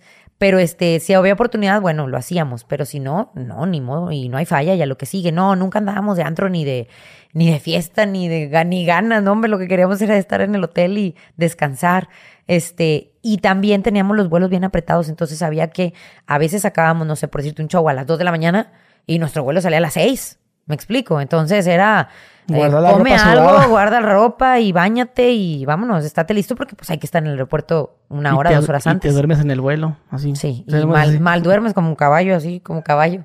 Y bien con, bien con lentes. No, en ese tiempo no usaba el cubrebocas, pero hubiera estado chido porque yo creo que mucha gente nos sabe haber capturado con la bocota toda abierta, pues hubiera estado chido traer cubrebocas ahí. Pero este, sí, era, era, era una vida intensa de trabajo, intensa, intensa, intensa. Que eso está muy padre. La gente lo ve en el escenario y sí, el escenario te, te da magia, te regala eh, los aplausos del público, es mágico y te, te, llena de vida. Pero luego ya después, pues estás en el hotel y ya baja esa adrenalina, ¿no? Baja. Inclusive cuando llegas de un show, no te puedes dormir tan rápido porque traes la adrenalina, traes andas bien acelerado y ya, hasta el ratito te, te, da sueño, hasta como que un ratito después. Y ya pues lo que haces es descansar cuando puedas, pero no, la neta no. Ninguna de las dos éramos como andar de fiesta después del show. A lo mejor ya que llegábamos acá en Monterrey, pues ya cada quien salía eh, y ya cada quien salía a su vida, ¿no? Con su familia o con amigos o se iba al antro o lo que fuera. Pero en general, pero venías, a, Monterrey y durabas que una semana si bien te va sí, de vacaciones. Y, y, la verdad es que no, yo lo que quería era hacer era llegar pues con mi hijo porque no lo había visto y también ver a mis papás y a mi familia. O sea que si, te tocaba de repente estar en Tijuana y decir, híjole, pues tenemos un show en dos días más en Mexicali, voy a Monterrey aunque sea un día y me regreso. ¿Te la pues, así también? No muchas veces, porque preferíamos, este, cuando había oportunidad, que lo hacíamos, pero no muchas veces porque también cuidábamos eh, mucho los tiempos, porque tú sabes que tú puedes decir voy y vengo, pero a la aerolínea le pasan mil cosas y luego ya no llegaste. O sea, si estaba muy arriesgado, no nos arriesgábamos. O sea, me explico, te aguantabas, o sea, ni modo, no pasaba nada y pues eh, llamadita y, reporte con tu, con tu hijo. Digo, en es, lo bueno para, para mí es que en ese tiempo mi hijo, que era el único que tenía en ese entonces, pues estaba chiquito, era, te digo, tenía como un añito y medio, eh, dos añitos, entonces pues esa etapa todavía era el él muy bebé, digo, obviamente eh, sí me recuerda y recuerda bien y, todo, pero él estaba muy contento, estaba muy a gusto y estaba muy en paz que estuviera, que estuvieran con mis, que estuviera con mis papás, me explico, que estuviera educándolo a mis papás, que estuvieran mis papás detrás de él, pendiente de él. O sea, desde mi punto de vista, desde lo que yo viví, yo estaba muy a gusto que estuviera con mis papás en ese momento. Ok, esa vida tan ajetreada lo compensaba con lo que obtenían, ya sea económico, el aplauso de la gente. Sí, claro. Er, en la bandera nos iba muy bien, teníamos muy buen, muy buen ingreso y también había mucho éxito, ¿no? O sea, la gente eh, lo, lo aceptaba muy bien. Eh, estaba, era, eran tiempos eh, padres en ese sentido y pues, digo, es una época bonita que recuerdo. Mucha gente cree que la recuerdo mal o que no la quiero recordar. No, es una etapa padre de mi vida que viví y que no me arrepiento de haberla vivido y que me gustó, que ahí está, es parte de mi pasado, ahí está. Este, pero pues ya fue, ¿no? O sea, ya fue. Mucha gente me ha dicho también que si yo regresaría al personaje de la bandera, no, eso ya no sucede porque segundas partes nunca son buenas y ese personaje tuvo éxito con esas dos personas juntas. Ya no hay eso, entonces eso ya nunca va a jalar. Y también ya no es, eso luego se forza y lo forzado nunca sale. La bandera siempre fue algo como que fluyó y que fue espontáneo. Entonces, de esa manera es como tenía que jalar y así tenía que ser. O sea, el tiempo perfecto estaba ahí en ese momento, ya, ya después ya no fue. Tengo ahí mi lavandera y de repente la saco en, mis redes sociales y de repente ahí como hace, hago camellitos ahí de cosas que estoy haciendo, de repente la saco en mi podcast, de repente la saco en algún, en alguna cosa, en algún chiste, en alguna manera, algún videito, nada más, pero es todo. Y también ya no es lo mismo para mí, o sea, creo que ya pasó, ya fue hace muchos años que no hago comedia, pese a que estoy chisqueada y pese a que siempre me gusta estar haciendo reír a la gente o salgo con sonceras, pero hace muchos años que no me subo a un escenario y que no hago comedia y entonces sí te, te desganchas de eso, o sea, sí te... eh, ahorita si tú me dices, cuéntame un chiste, la verdad te voy a decir, no, no, la friegue, no me acuerdo de ningún chiste, o sea, la neta no. Y he de ser pésima para contarlos porque no, no traigo la fluidez que te da.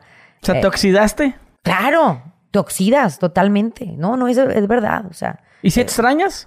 pues que extraño, pu- puede ser que el, el- el público, o sea, lo que se sentía, ese, ese, eso que se sentía cuando entrabas por primera vez al escenario, eso se puede extrañar.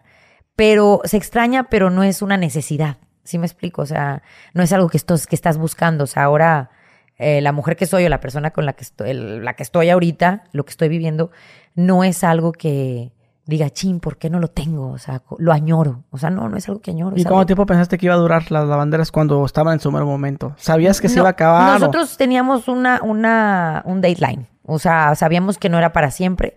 ¿Por qué? Porque sobre todo, o sea, decíamos, bueno, este personaje nos puede durar mucho porque te puedes vestir así hasta viejitas, ¿verdad? Pero yo siempre tenía muy en claro que yo no quería seguir en la comedia, o bueno, no en la comedia, sino diciendo tanta cosa tan grosera cuando mi hijo creciera. O sea, porque yo decía, a ver, ¿yo cómo le voy a decir que no diga esto o que no diga el otro? Si su mamá lo hace, ¿sí me explico? Si yo lo digo. Entonces yo sí decía como que... Por te, por híjole. eso te decía si, si te sentías cómoda. Eh, No, bueno, o sea, me sentía cómoda en ese tiempo, pero ahorita si me dices, ¿lo volverías a hacer? Así tal cual. Pues No, porque ya están mis cuatro hijos y yo soy la primera en decirles, oigan, no digan esto, oigan, no hagan esto. Y pues es como van a decir, oye, ¿cómo? O sea, aunque tú digas, no, es que es mi trabajo, pues no, pero como quiera, no. O sea, hay que entonces métete a trabajar en otra cosa para que traigas un ejemplo distinto para tus hijos. Que hoy en día eso es lo que más a mí me interesa, ¿verdad? O sea, que crezcan ellos en, con, con otro tipo de, de enseñanza mía en todos los aspectos. Y te digo, no es que no es que no haya sido feliz ahí, sí, era muy feliz en ese momento, pero es una etapa, ya pasó, o sea. Y la felicidad es, es, ¿cómo te puedo explicar? Es que eh, la felicidad para ti puede ser algo y para mí es otra cosa, o sea, a lo mejor la felicidad para ti es que tengas muchos números en un podcast, ¿me explico? Claro. Que tenga muchas reproducciones. Relativo, pues.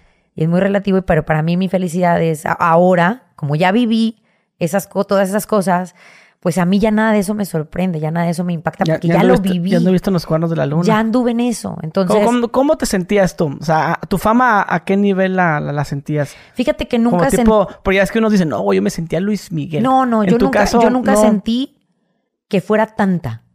Me explico. Nunca sentí que fuera tanta. Porque para mí nunca dejó de ser un trabajo, la banderas. O sea, era para mí un medio para sacar dinero, era para mí un medio para trabajar. Y qué padre que me divertía. Y tenías también como una meta de, pues, quiero comprar mi Sí, casa, quiero sí. asegurar. Sí, yo siempre pensé y hasta, digo, así lo hice y lo logré. Fui muy administrada y fui, este, Ah, sí, no, no eres gastona. Bueno, sí gastaba, eh, la verdad, sí gastaba en algo que me encanta, que son eh, la ropa y los tenis. Gasto mucho en tenis y, y ropa. Bueno, últimamente no, porque eh, de un tiempo acá que están las redes sociales, tengo muchos patrocinadores de todo. Y entonces está padrísimo eso también. Les agradezco a todos mis patrocinadores de todo, que tengo rato de no comprar ropa. este, pero bueno, al final es un intercambio y lo cambiamos, ¿no? Es, es publicidad por, por, por las garras, les digo yo. Este, no, me tienen bien consentida, la verdad.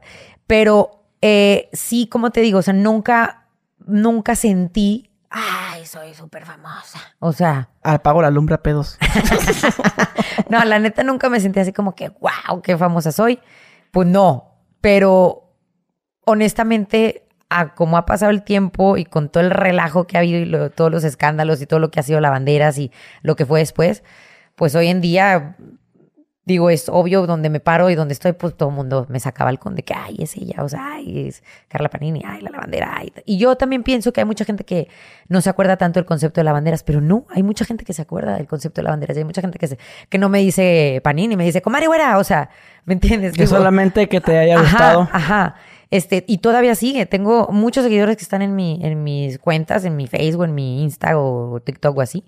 Es gente que me veía en lavanderas. O sea, es, como, ahí siguen, ¿no? Ahí están y, y siempre dice, a mí me vale gorro, yo, yo- a mí me encanta, me encantan las lavanderas y me encanta el concepto de las lavanderas y yo por eso te sigo.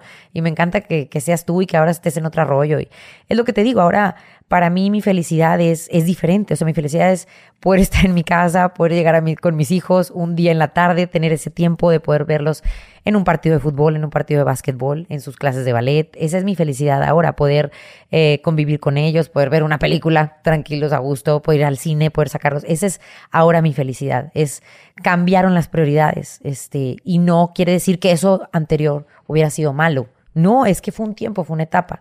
Hoy en día tengo otra etapa, es, es otra etapa de mi vida. Hoy en día me gusta mucho, este, soy muy feliz cuando hago ejercicio, soy muy feliz con, con unas clases que doy, este, que, que, que doy en mis redes sociales, que bueno, que tengo un grupo ya ahí más o menos grande. Este, doy clases de, de hits y me gusta mucho hacerlo, me gusta mucho hacer deporte, me vuelvo loca haciendo deporte, me apasiona mucho. Entonces, soy muy feliz cuando estoy en ese momento. O sea, te digo, tengo como varias, varios momentos felices. Este, ya no es solo ese, ¿sabes? O sea, y en aquel tiempo, bueno, estaba muy enfocada nada más en eso, en eso. Pero también era importante estar enfocada nada más en eso, porque era un tiempo, ¿sabes? O sea, era un tiempo ¿Se, de. se de termina vida. en qué año? En el 2014. 2014. Sí, en el 2014 se termina. O sea, imagínate cuánto tengo de no hacer comedia. O sea, 15, 16, 17. O sea, imagínate, échale cuentas. Entonces, claro que te oxidas, claro que te desenganchas, claro que es como te digo. Si me dices ahorita, cuéntame un chiste, te voy a decir, nah, me sácate. No me acuerdo de ni uno. Y no te voy a hacer reír nada. O sea, porque no, no me acuerdo. La verdad, no. Sí, porque después de que se termina la bandera, ya no le entras a la comedia, nomás entras a las redes cuando. Fíjate que no había querido entrar a las redes yo, y no por nada del, del escándalo ni nada de eso, sino porque yo nunca le he sabido bien a las redes sociales. O sea, em, tengo un celular y siempre estoy con mis hijos. Muévele, a ver, pícale. O con mi marido, a ver, pícale, ¿qué, qué hago? Ay, no sé. O sea, me explico. Entonces, no es hasta que entré a radio en el 2015 que activo un Instagram, pero en conjunto con un amigo que hacía radio ahí. Porque hicimos una página de Instagram juntos. No, no lo, no lo hice yo, ni siquiera lo hice yo. Él me lo puso todo en mi celular y me empezó a enseñar cómo, a cómo usar el Instagram, porque fue creo que lo primero que, que abrí. Este, ¿En qué el- año? El Instagram. En 2000. el 2015. 2015. 2015, pero finales del 2015 por ahí. O no, 2016 no es cierto, todo el 2015 no. Ya, ya había bajado toda No, porque la... el, el, el cinco- yo entré a radio en noviembre del 2015, mentira, entonces fue en el 2016 que empecé a, a, a- a tener radio. Ok, empecé a pero tener cu- redes. Ok, te da la ola de hate y luego ya este, en el 2006 empiezas ya con tus redes. La ola de hate nunca se ha acabado. ¿No? la ola de hate sigue. O sea, no, no sé, es que yo tengo como etapas. Hay mucho hate y luego baja y luego otra vez y luego... Pero siempre pasa Pero es- lo mismo que dices tú, dices, ok, pues es que... O no sé si alguna vez te la creíste y dijiste, pues es que a lo mejor todo, ya nadie se acuerda de las lavanderas, pero cuando recibes esos mensajes de que, Ajá. ¿qué hubo, comadre güera? O, No, no, sí, o sea, y parte del hate ha sido muy benéfico eh, ¿Cómo- cómo- para seguir cómo- estando ¿tú vigente. cómo tomaste todo eso que pasó, el hate todo lo que se dijo? Mira, al principio es difícil, no te puedo decir que no. Al principio, como no conoces nada de eso, pues sí te saca de base y sí te quedas como que, ¿qué es esto? O sea, ¿qué pasa? ¿Qué me va a pasar? O sea, ¿voy a estar bien? ¿No voy a estar bien? O sea, eh, mi familia, o sea, mi círculo alrededor, mi gente que me conoce preocupada, ¿no? Al principio sí es preocupante. Pero luego va, sabes, va pasando y vas entendiendo que el hater no es más que un fan frustrado tuyo. O sea, es un fan, o sea, es alguien que realmente te quiere, o sea, realmente, más bien realmente que alguien te admira.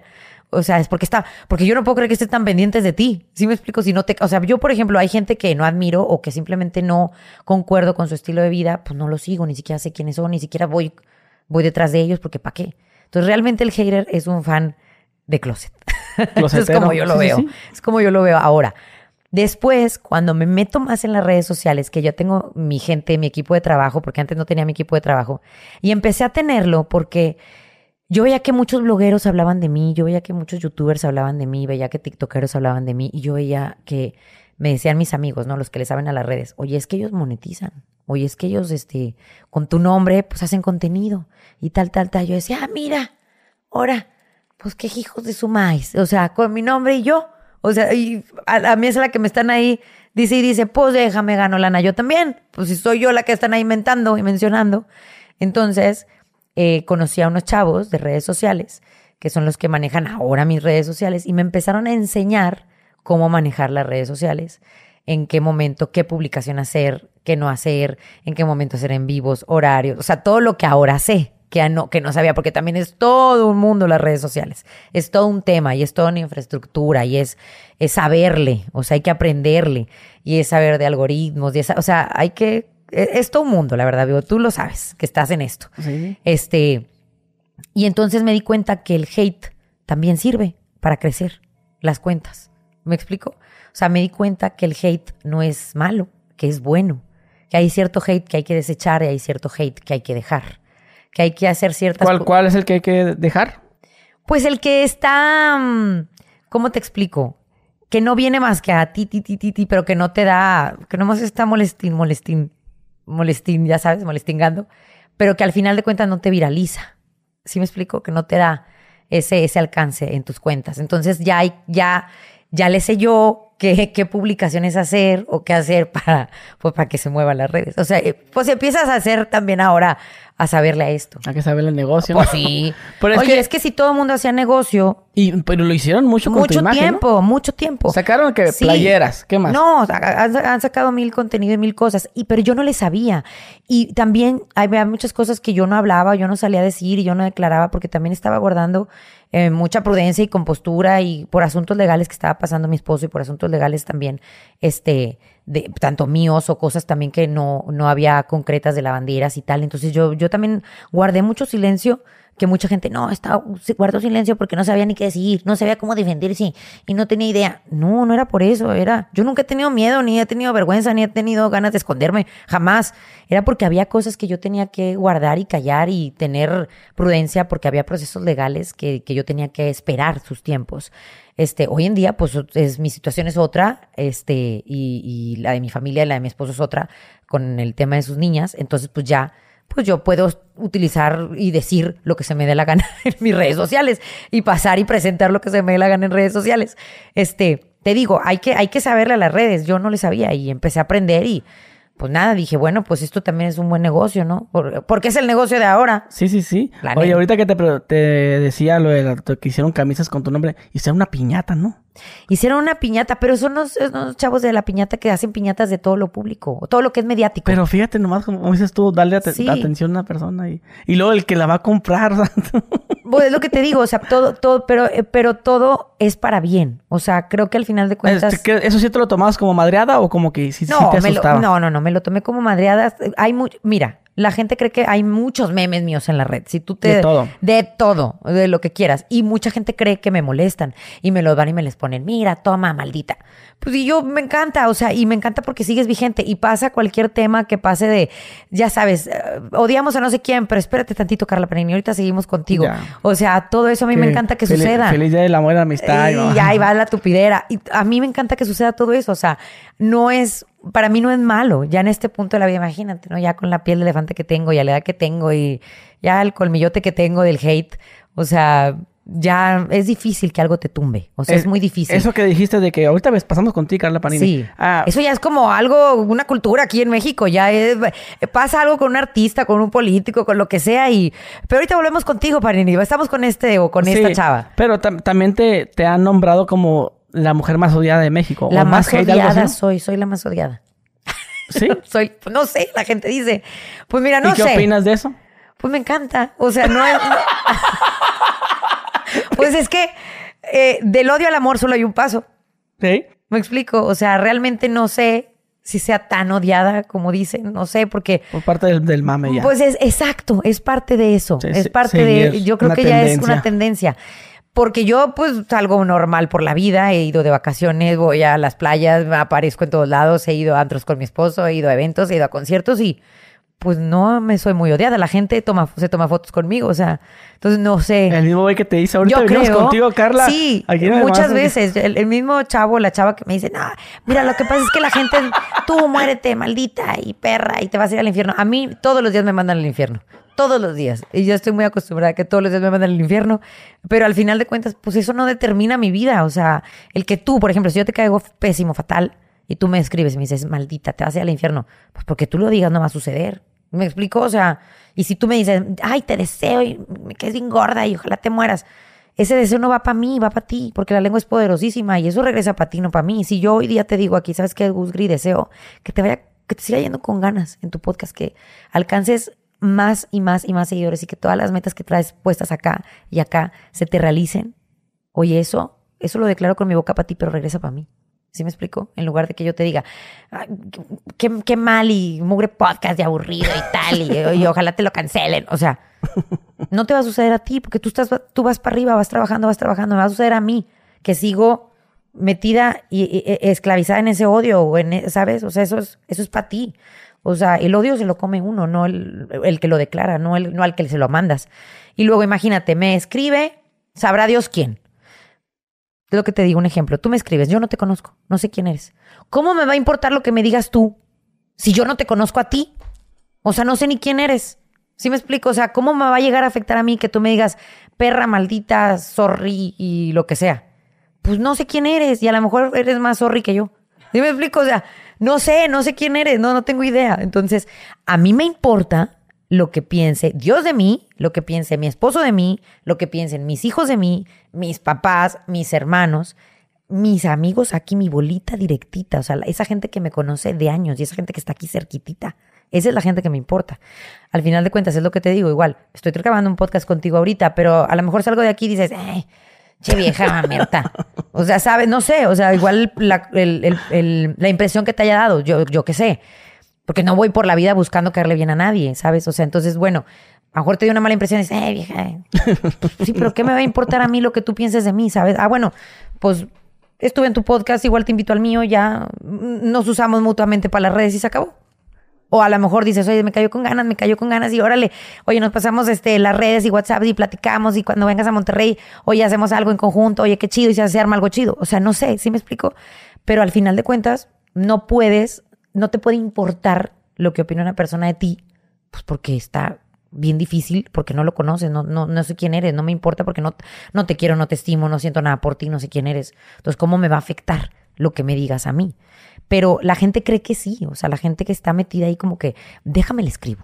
Y déjame, me va, y me va a escuchar. Oigan, muchas, muchos ni los leo, o sea, porque son un chorratal, o sea, ni tengo chance a veces. O en con trabajos me, me siento a, a, zurrar en el baño y quieres que me siente a... ¿Me explico? O sea, es como con trabajos hace ah, uno cosas. Entonces dices que hasta la fecha todavía recibes esos mensajes. Sí, claro, es que te Por ejemplo, de, de 100... bueno, cada vez es menos. O sea, cada vez es menos. ¿50-50? No, no, cada vez es menos. A lo mejor ya es un 70-30, pero... ¿Pero 70 buenos, 30 malos? Sí, ya va cada vez mejor. Porque ¿sabes qué? Ha pasado que la gente como que dice, qué padre que lo tomes el hate así. O sea, a mí no me caes mal, me caes bien y hasta me, me, da risa que te burles de tus memes, me da risa. O sea, me caes bien porque te da risa tus memes, me da, me da risa. O sea, que si haces reacción a tus memes. Una vez hice un, un, blog en mi canal de YouTube de reacción a mis memes. Y mucha gente le molestó y otra gente no. Ah, dice, ay, qué padre. Ahorita, ¿cuál es el que más te gustó? Que, que te acuerdes que, ah, estuvo muy chistoso ese. Que te, para que lo pongan aquí en el podcast. Pues hay varios. Hay uno, hay uno que me da mucha risa, que es el que está, está Maite Perroni, Irina Baeva, ay, no me acuerdo qué otra actriz, y yo como que les doy la bienvenida yo de que, de que bienvenidas al clan que roba maridos, haz de cuenta. o sea, pero como yo soy la máster, entonces, como que yo les doy la bienvenida. Como que muy bien, discípulas. Tipo así. ¿Sabes? Hay un meme así, todos ponen las caritas de ellas. O sea, no sé. Digo, nunca he hablado con estas mujeres, no, no sé, no tengo idea si a ellas les haya afectado igual o no, no sé cómo esté su vida, no, no las conozco, no tengo el gusto de conocerlas, pero bueno, las veo de pronto que cuando salen cosas o chismes de ellas o lo que sea, las veo que ahí siguen y siguen porque así tiene que ser, o sea, tú pero no es que hay, unas que sí les afecta el hate, que cierran sus redes y, Pues no, pues no tienes por qué cerrarlas, a lo mejor yo creo que eh, yo hace mucho tiempo en el 2000, yo tenía nada más Twitter cuando estábamos lavanderas y sí, en el, a finales del 2014 cerré mi Twitter. Eso sí lo hice, sí cerré mi Twitter. Pero también porque era la primera vez que me pasaba todo esto. O sea, no sabía cómo manejarlo, no sabía cómo controlarlo. Sí pensabas que te iban a caer a tu cantón y todo. No, nunca pensé eso, pero no sabía, o sea, de haber sido una figura muy amada o muy aceptada por lo que era mi personaje, de pronto ya no serlo, era como, sí me sacó de onda, ¿sabes? O sea, era un, fue un momento que sí dije, ah, caray, ahora esto cómo, cómo se come, cómo se hace. Y sí tuve que estar un tiempo pues pensando nada más eh, como en mí, importándome nada más eh, mi, mi, esposo en ese momento, este, mi hijo en ese momento, porque todavía no estaban mis otras tres chiquitas conmigo, este, y, y vaya, no, todavía no tenía a mi bebé, a Isabela, este, y mis papás, ¿no? Como que mi núcleo era lo que me importaba. Entonces sí dije, bye todas las redes sociales, ahorita no quiero saber nada de nada. Y aunque me fui, como quiera, seguía viendo notas mías y seguía viendo mil chismes míos y todo. Entonces, también por eso yo dije, bueno, pues a lo mejor está bien estar vigente en redes sociales porque como quiera ahí me traen. Me explico, yo ni en cuenta y ahí me traen. Entonces, pues déjame, les cuento cómo soy yo diariamente y lo que está pasando diariamente conmigo. Entonces le acepté a mi amigo hacer esa cuenta juntos, eh, que primero era Malinfluencers MX, así se llamaba, Malinfluencers MX este, que éramos, haz de cuenta que tipo influencers, pero no, no como los influencers normales, porque nosotros en lugar de que nos llegaran cosas, pedíamos cosas a, a, la gente. De cuenta que le decíamos, eh, este, estábamos en radio, ¿no? Eh, queremos un pollo, no nos queremos traer un pollo y etiquetábamos a pollo loco, por decirte. ¿Sí me explico? Queremos vales de gasolina, eh, denos la gasolina gratis y queremos un carro y etiquetábamos a una, a una agencia de carros o a una de esas de lotes de autos. Y nos llegaron con un carro una vez, o sea, sí me explico, o sea, pedíamos las cosas en lugar de como los influencers que les llegan todo. Por eso nos llamamos mal influencers. Y aparte porque yo era pésima para anunciar hasta la fecha. Eh, te digo que me tienen bien consentidas todas las chavas que, con las que tengo ahí deal, intercambio y todo lo demás, porque de pronto es, eh, anuncio una blusa, haz de cuenta, y luego me hablan bien lindas. Pani, esa no es mía. O sea, esa es otra. Ah, bueno, perdón. Y yo a mi mismo Instagram les digo, oiga, perdón, perdón, no es de esta, es de esta. O sea, es de esta clienta, haz de cuenta. O sea, es de esta, de esta tienda. Este, entonces no, como que no soy una influencer muy, muy normal, ¿no? O muy, muy... Eh, como todas las influencers que tratan de hacer, y yo respeto que todas hagan su trabajo bien bonito porque de eso viven, yo soy como más chilerona para esas cosas, como más, como más chilerona. Pero te digo, las redes sociales es... es... ¿Vendías merch también, no? Sí, sí, sí. De que yo odio a Carla Paz. sí, mira que... a, ver, gorras, termos, ¿qué más? No, no, no, playeras, nomás hicimos unas yo me playeras. Yo termo. No, había termo. Bueno, termo no hice, era pirata. Me, andaban pirateando el negocio. ¿Qué onda? Sí, que yo odio carrera Panini. Sí. Bueno, y la gente la compraba. Eh, mira, la verdad es que no sé. Es lo que te digo. No sé si tan cierto sea ese odio o ya es parte del... del... Pero sí te la compraban la playera. Sí, claro. Claro que me compraban playeras. O sea, es... es te digo... Del, yo digo que es parte del meme. Porque yo, si te odio, pues yo consumo ¿Para qué te consumo? Playera. Claro, ¿para qué te compro playera? O sea, ¿sí me entiendes? y luego ya es directo del proveedor tú. Ajá. ya, ya, no es como sí, que... o sea, e, es, es un fenómeno muy extraño el, el, que pasó conmigo, pero independientemente de eso, fíjate que eh, aún así no dejo de que sea preocupante, no para mí, ojo, no para mí, porque yo estoy ya más allá del, bien y el mal en todo esto, en las redes sociales. Es un poquito preocupante para mí y lo he externado en muchas entrevistas que me han hecho, hoy lo voy a externar contigo también, porque yo sé manejar el hate, yo sé manejar los malos comentarios en, en las redes, yo sé hacerlo, eh, mental y espiritualmente, lo sé hacer, o sea, no es algo que me que me retraiga o que me haga esconderme o que me haga estar triste. Pero sí me preocupa que eso le suceda a un chavito, a una chavita. Eso me preocupa. Entonces, me preocupa porque hay casos ya de gente que se ha quitado la vida por eh, bullying de redes sociales. Entonces, hace como, ¿qué te digo? Alrededor de medio año, empecé a, a platicar con, empecé a buscar políticos, empecé a buscar quién me podía ayudar para hacer una, una iniciativa de ley, este, que quiero, eh, eh, pues, estar ahí procediendo, ¿no? Que quiero que suceda. Y, y, me, me, me, junté este, con, una, con una senadora que está trabajando también en esa iniciativa, que me escuchó y que hay un grupo de trabajo ya de gente trabajando con esa iniciativa, porque a lo mejor a ti no sé si te pasa que te tiren hate, no tengo idea, a lo mejor no, a lo mejor son puros comentarios chidos, no sé. Bueno, es que todos tenemos hate, pero no, no resalta tanto el hate. Ajá, por eso te digo, pero a lo que voy yo es que, ay, imagínate que le suceda algo así a, a un chavito, a una chavita, que sea algo tan, porque tú te puedes hacer famoso en un segundo. Y no estás preparado para Y no estás el, preparado el para eso, y no estás preparado también para ese hate. O sea, pues ya, ya, ves unos chavillos que ya Yaritza hizo esencia. Ah, sí. ¿Cómo lo están? Y resulta que ellos sí les está afectando eso.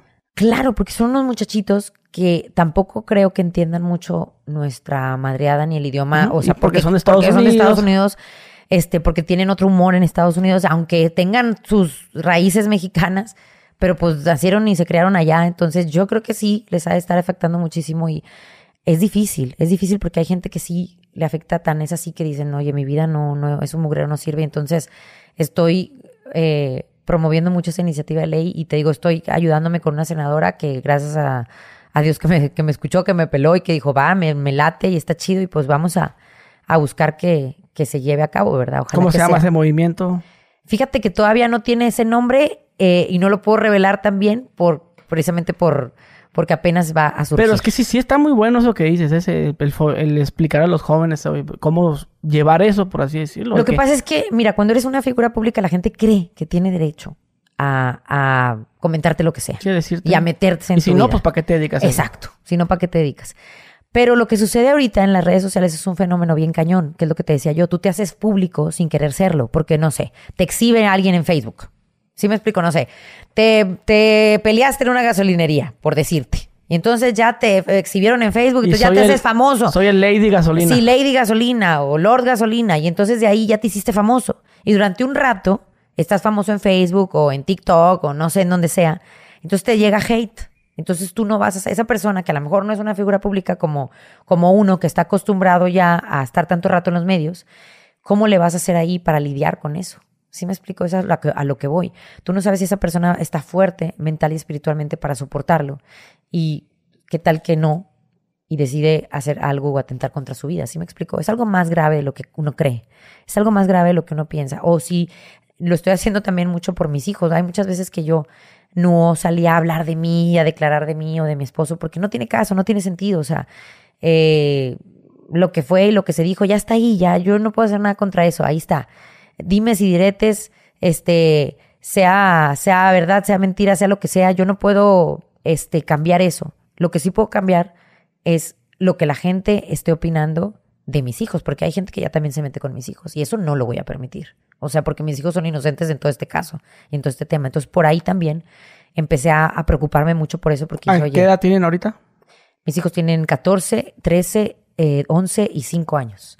Entonces... Y ya saben quién es Ellos ya tienen idea de todo, saben absolutamente todo. Hasta más que yo. Sí, porque todo está en Internet. Y el Internet, pues ahí está, ¿verdad? Y eh, al final de cuentas eh, está el acceso, al final de cuentas está la sugerencia en YouTube, al final de cuentas está, te aparece en algún Facebook. Eh, es, es imposible contener eso. Entonces...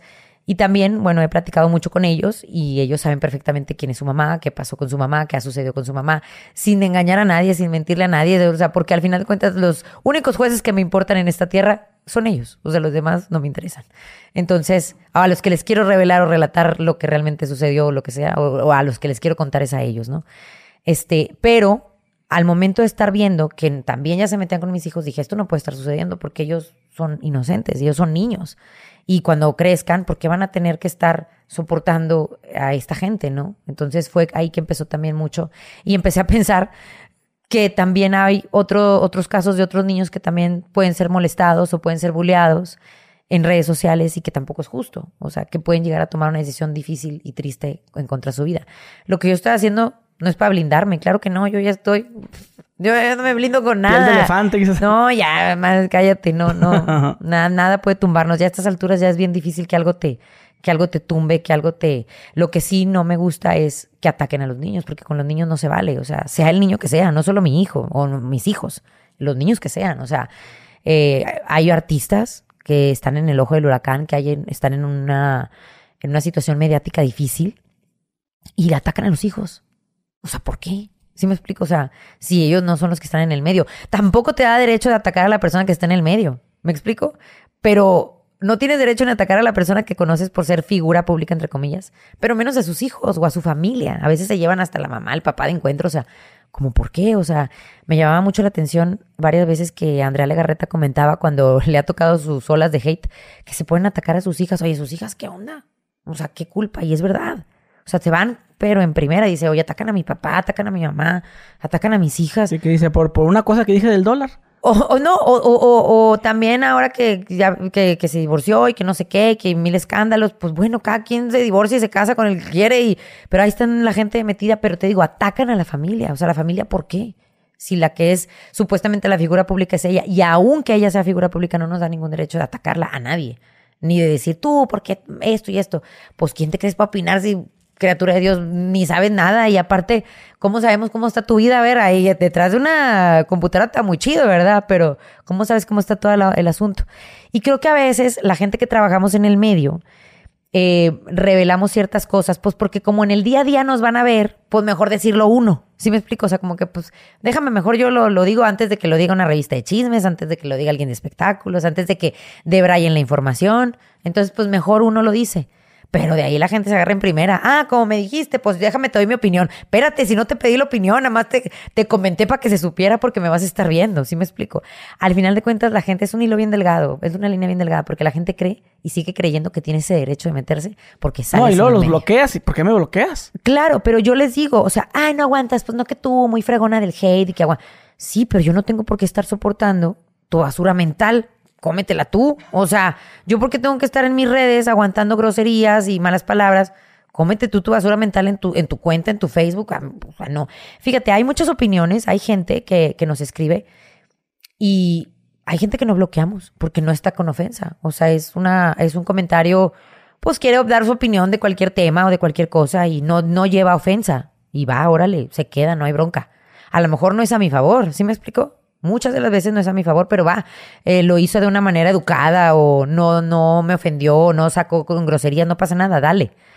Aún así no tendría el derecho tampoco de decirlo, ni de opinar, ni de la manera educada que quiera. Pero bueno, va. Pero cuando son groserías y cuando es estar mandándome a la no sé qué, oye, ¿por qué? Va bloqueado, quédate tú con tu mugrero, con tu basura mental, ¿por qué me lo va a quedar yo en mi cuenta? Vámonos para la porra. Y tengo todo el derecho porque pues son mis redes. Eres tú la que... Sí, aparte si no fuera así, pues la, no te da la opción de bloquear. Eres tú el que está viniendo a mis redes. No soy yo que va a tus redes. O sea, entonces, no, porque estás loca, estás enferma. A ver, ojo, ¿quién está más loco y quién está más enfermo? Tú eres el que viene a atacarme a mí, no yo a ti. O sea, yo no sé ni quién eres. ¿Sí me explico? Yo no, yo no voy a atacarte a tus redes. O sea, no sé, no, no tengo interés en ti porque no te conozco, porque no me interesas. Tú traes un rollo porque te das el tiempo de escribir. O sea, yo no estoy muy de acuerdo con muchas cosas que hace nuestro presidente. No estoy muy de acuerdo. No voté por él. O sea, yo no soy amlover, pero pues lo que, no por eso voy a ir a sus redes y a decirle y atacarle. Porque para empezar de política sé, eh, sé nada. O sea, ¿para qué me meto en ese tema? No es, no es mi fuerte, no es mi tema. Y yo, ¿por qué voy a ir a atacar al hombre? Pues allá él, su trabajo, sus cosas, sabrá Dios como yo. Yo sigo jalando, yo no veo ni para acá ni para acá. Yo, yo trabajo por mí, por mi casa, por mi familia. Ya lo que tengan que hacer será, o sea, pero no voy a la cuenta de, y tú, maldito, ¿y por qué? Pues no, o sea, ya él sabrá, o sea, ¿para qué voy a seguirlo? Como tú dices, si tanto odias a alguien, ¿por qué vas y, lo sigues? O sea, es todo un tema y también me ha pasado que muchas veces hay gente del medio que ha estado en una crisis mediática y me hablan para saber qué hacer. O sea, para ver cómo de amigos o de gente del medio me ha tocado. ¿Tú cómo le haces? ¿Cómo le hiciste? Porque hoy estoy en esto y no sé cómo manejarlo y y yo, a ver, ven para acá, yo te digo O sea, Ahora sí, mis discípulos, ahí, sí, ahí, sí, entra. No, me gusta decirles que, que cómo, o sea, que no se sientan mal. Lo primero es, no se sientan mal y lo primero es que tienes que afrontar y, y no quedarte callado y, aguantar, porque es un ratito. También el hate es como, o esa de esos comentarios de ese escándalo, el escándalo no dura para siempre, es como, como bloquecitos, ¿me entiendes? Como un ratito. El mío como que sale otra vez cada que alguien la riega. O sea, cada porque tú dices, como tú dices, el parte del mame ya que hay ahí. O sea, es, ya la regó esta chavita Yaritza y su grupo y ahí me traen a mí. Ahorita vas a ver, Panini, espérate. Ah, también te Sí, me, me, mandan memes de estamos ahorita con Yaritza y su grupo, no sé qué, pero al ratito seguimos contigo. Y yo, hay gente, hay cierta gente que le contesto, ok, va, aquí los espero. Aquí no me explico, aquí estoy, aquí los espero, no, traigo tiempo, no pasa nada, soy paciente, o sea, pero ya es, mucha gente ya me escribe como de, este, de madreada. O sea, la verdad, mucha gente ya es parte de la madreada. Entonces, pues yo ya también me, me, acostumbré, ya me hice la idea y dije, pues también está padre. O sea, no, no pensé que fuera a, a ocurrir así este fenómeno en mi vida, pero pues bueno, aquí está y lo mejor es saberlo sobrellevar y sacarle el mejor provecho posible y darle la vuelta. O sea, siempre que tú tienes una algo negativo que te ocurre, hay que saberle darle la vuelta positivo hay que saberle, este, hay que ser visionario y hay que saberle eh, contrarrestar y, no quedarte ahí como que en esa, no, pues ya, todos me odian, nadie me quiere, mejor me como un gusanito. Pues no, o sea, síguele, dale la vuelta, o sea, esto, algo bueno hay que sacar de esto. Y siempre hay algo bueno que sacar de las cosas malas y negativas, siempre. Y, ahorita con tu podcast. Tengo podcast que estás comprometido a ir porque ya ¿Sí? vine. Sí, Ah, sí, Ahora te aguantas. No te creas. a ver cómo le haces, porque sé que no eres de aquí, no te creas. Tengo, tengo podcast, tengo eh, un podcast Tienes que es- tres podcasts. Tengo tres. A ver, Es uno ¿cuáles que es puro relajo. Uno que es puro relajo que se llama Malinfluencers, que es con un personaje que es Ernestina del Mar y otro compañero El que mío tiene locutor. una máscara. Ándale, Sí, mo. ese menso. Ese Cre- creo, menso que, mensa. creo que él fue el, el que me dijo, oye, este, estuviera bien que invitar a sacarla. Ah, sí, él te dio la idea. Él me dijo, pero yo ya tenía la idea también. Ah. Entonces ahí en, en Multimedios, creo que en el programa de Adel Marcelo, Ah, ahí sí. marca, le marca creo que a tu asistente o... Ajá, ajá. Oh, que con Carlos, no sé qué. Ah, sí. Ah, oye, pues este, Órale. te paso este número. Chido. Ya, ya, ya dijo que le va a decir. Sí, ok. Ajá, bueno, con Creo- él creo hago... que él fue. Sí fue él, ¿va? Sí, sí, yo creo que sí fue él. Si estaba en multimedios, sí, porque Sí. trabaja en multimedios. Este, estoy con él, con Pancho, que es un locutor venezolano, pero ya está, ya es más regiosolano, ya está más para allá que para acá. Este, y hago ese podcast, ¿no? De Malinfluencers, que es puro relajo, o sea, cualquier tema, pero, por ejemplo, hablamos, acabamos de hablar de cirugías plásticas y, llevamos un doctor de cirugías plásticas y platicamos con el doctor y también hablamos de, de embarazos y de este, fertilidad y hablamos con un ginecólogo, pero muy al estilo nosotros y haciendo preguntas como lo haríamos los malinfluencers, entonces siempre hay risas y está picorón ahí el asunto y está irreverente y tal. Este, Ah, es el que voy a ir. A ese es el que vas a Ah, ir, sí. Hay otro que está muy padre que se llama Se dice de mí.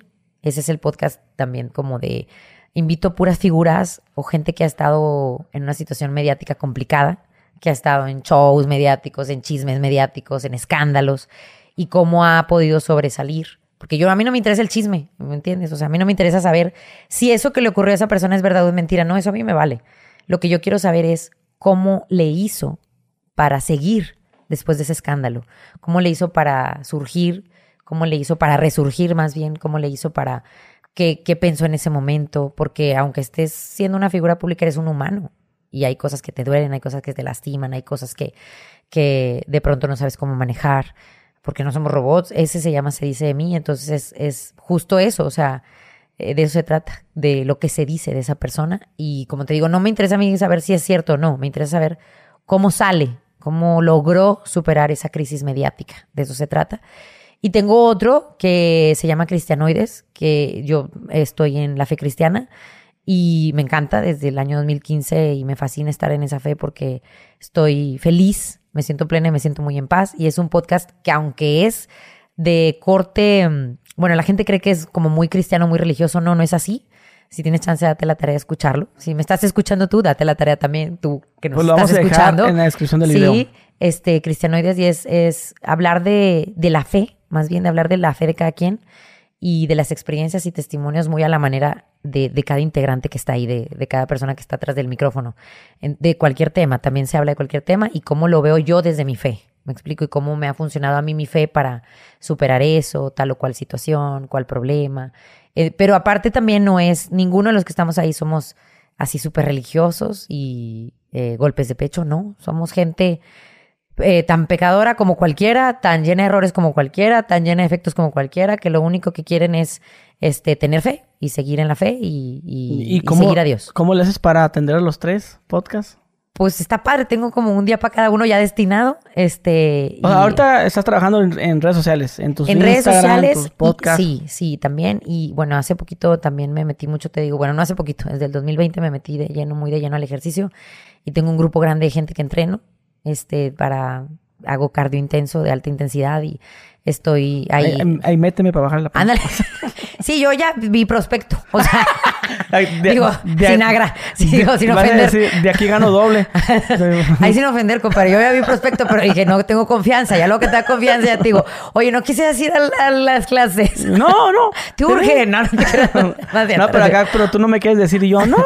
Pues yo pienso como que estaría padre. Estaría padre, sería algo, pues, sería un nuevo hobby que te haría bien. Estaría bien a lo mejor. No, la verdad tengo, tengo ya ratito, tengo un, un grupo grande de gente, estoy muy contenta porque también entreno gente de otras partes, no, no solo de. Monterrey. Eh, sí, hay online, bienvenido online, cuando Ah. andes en los hoteles.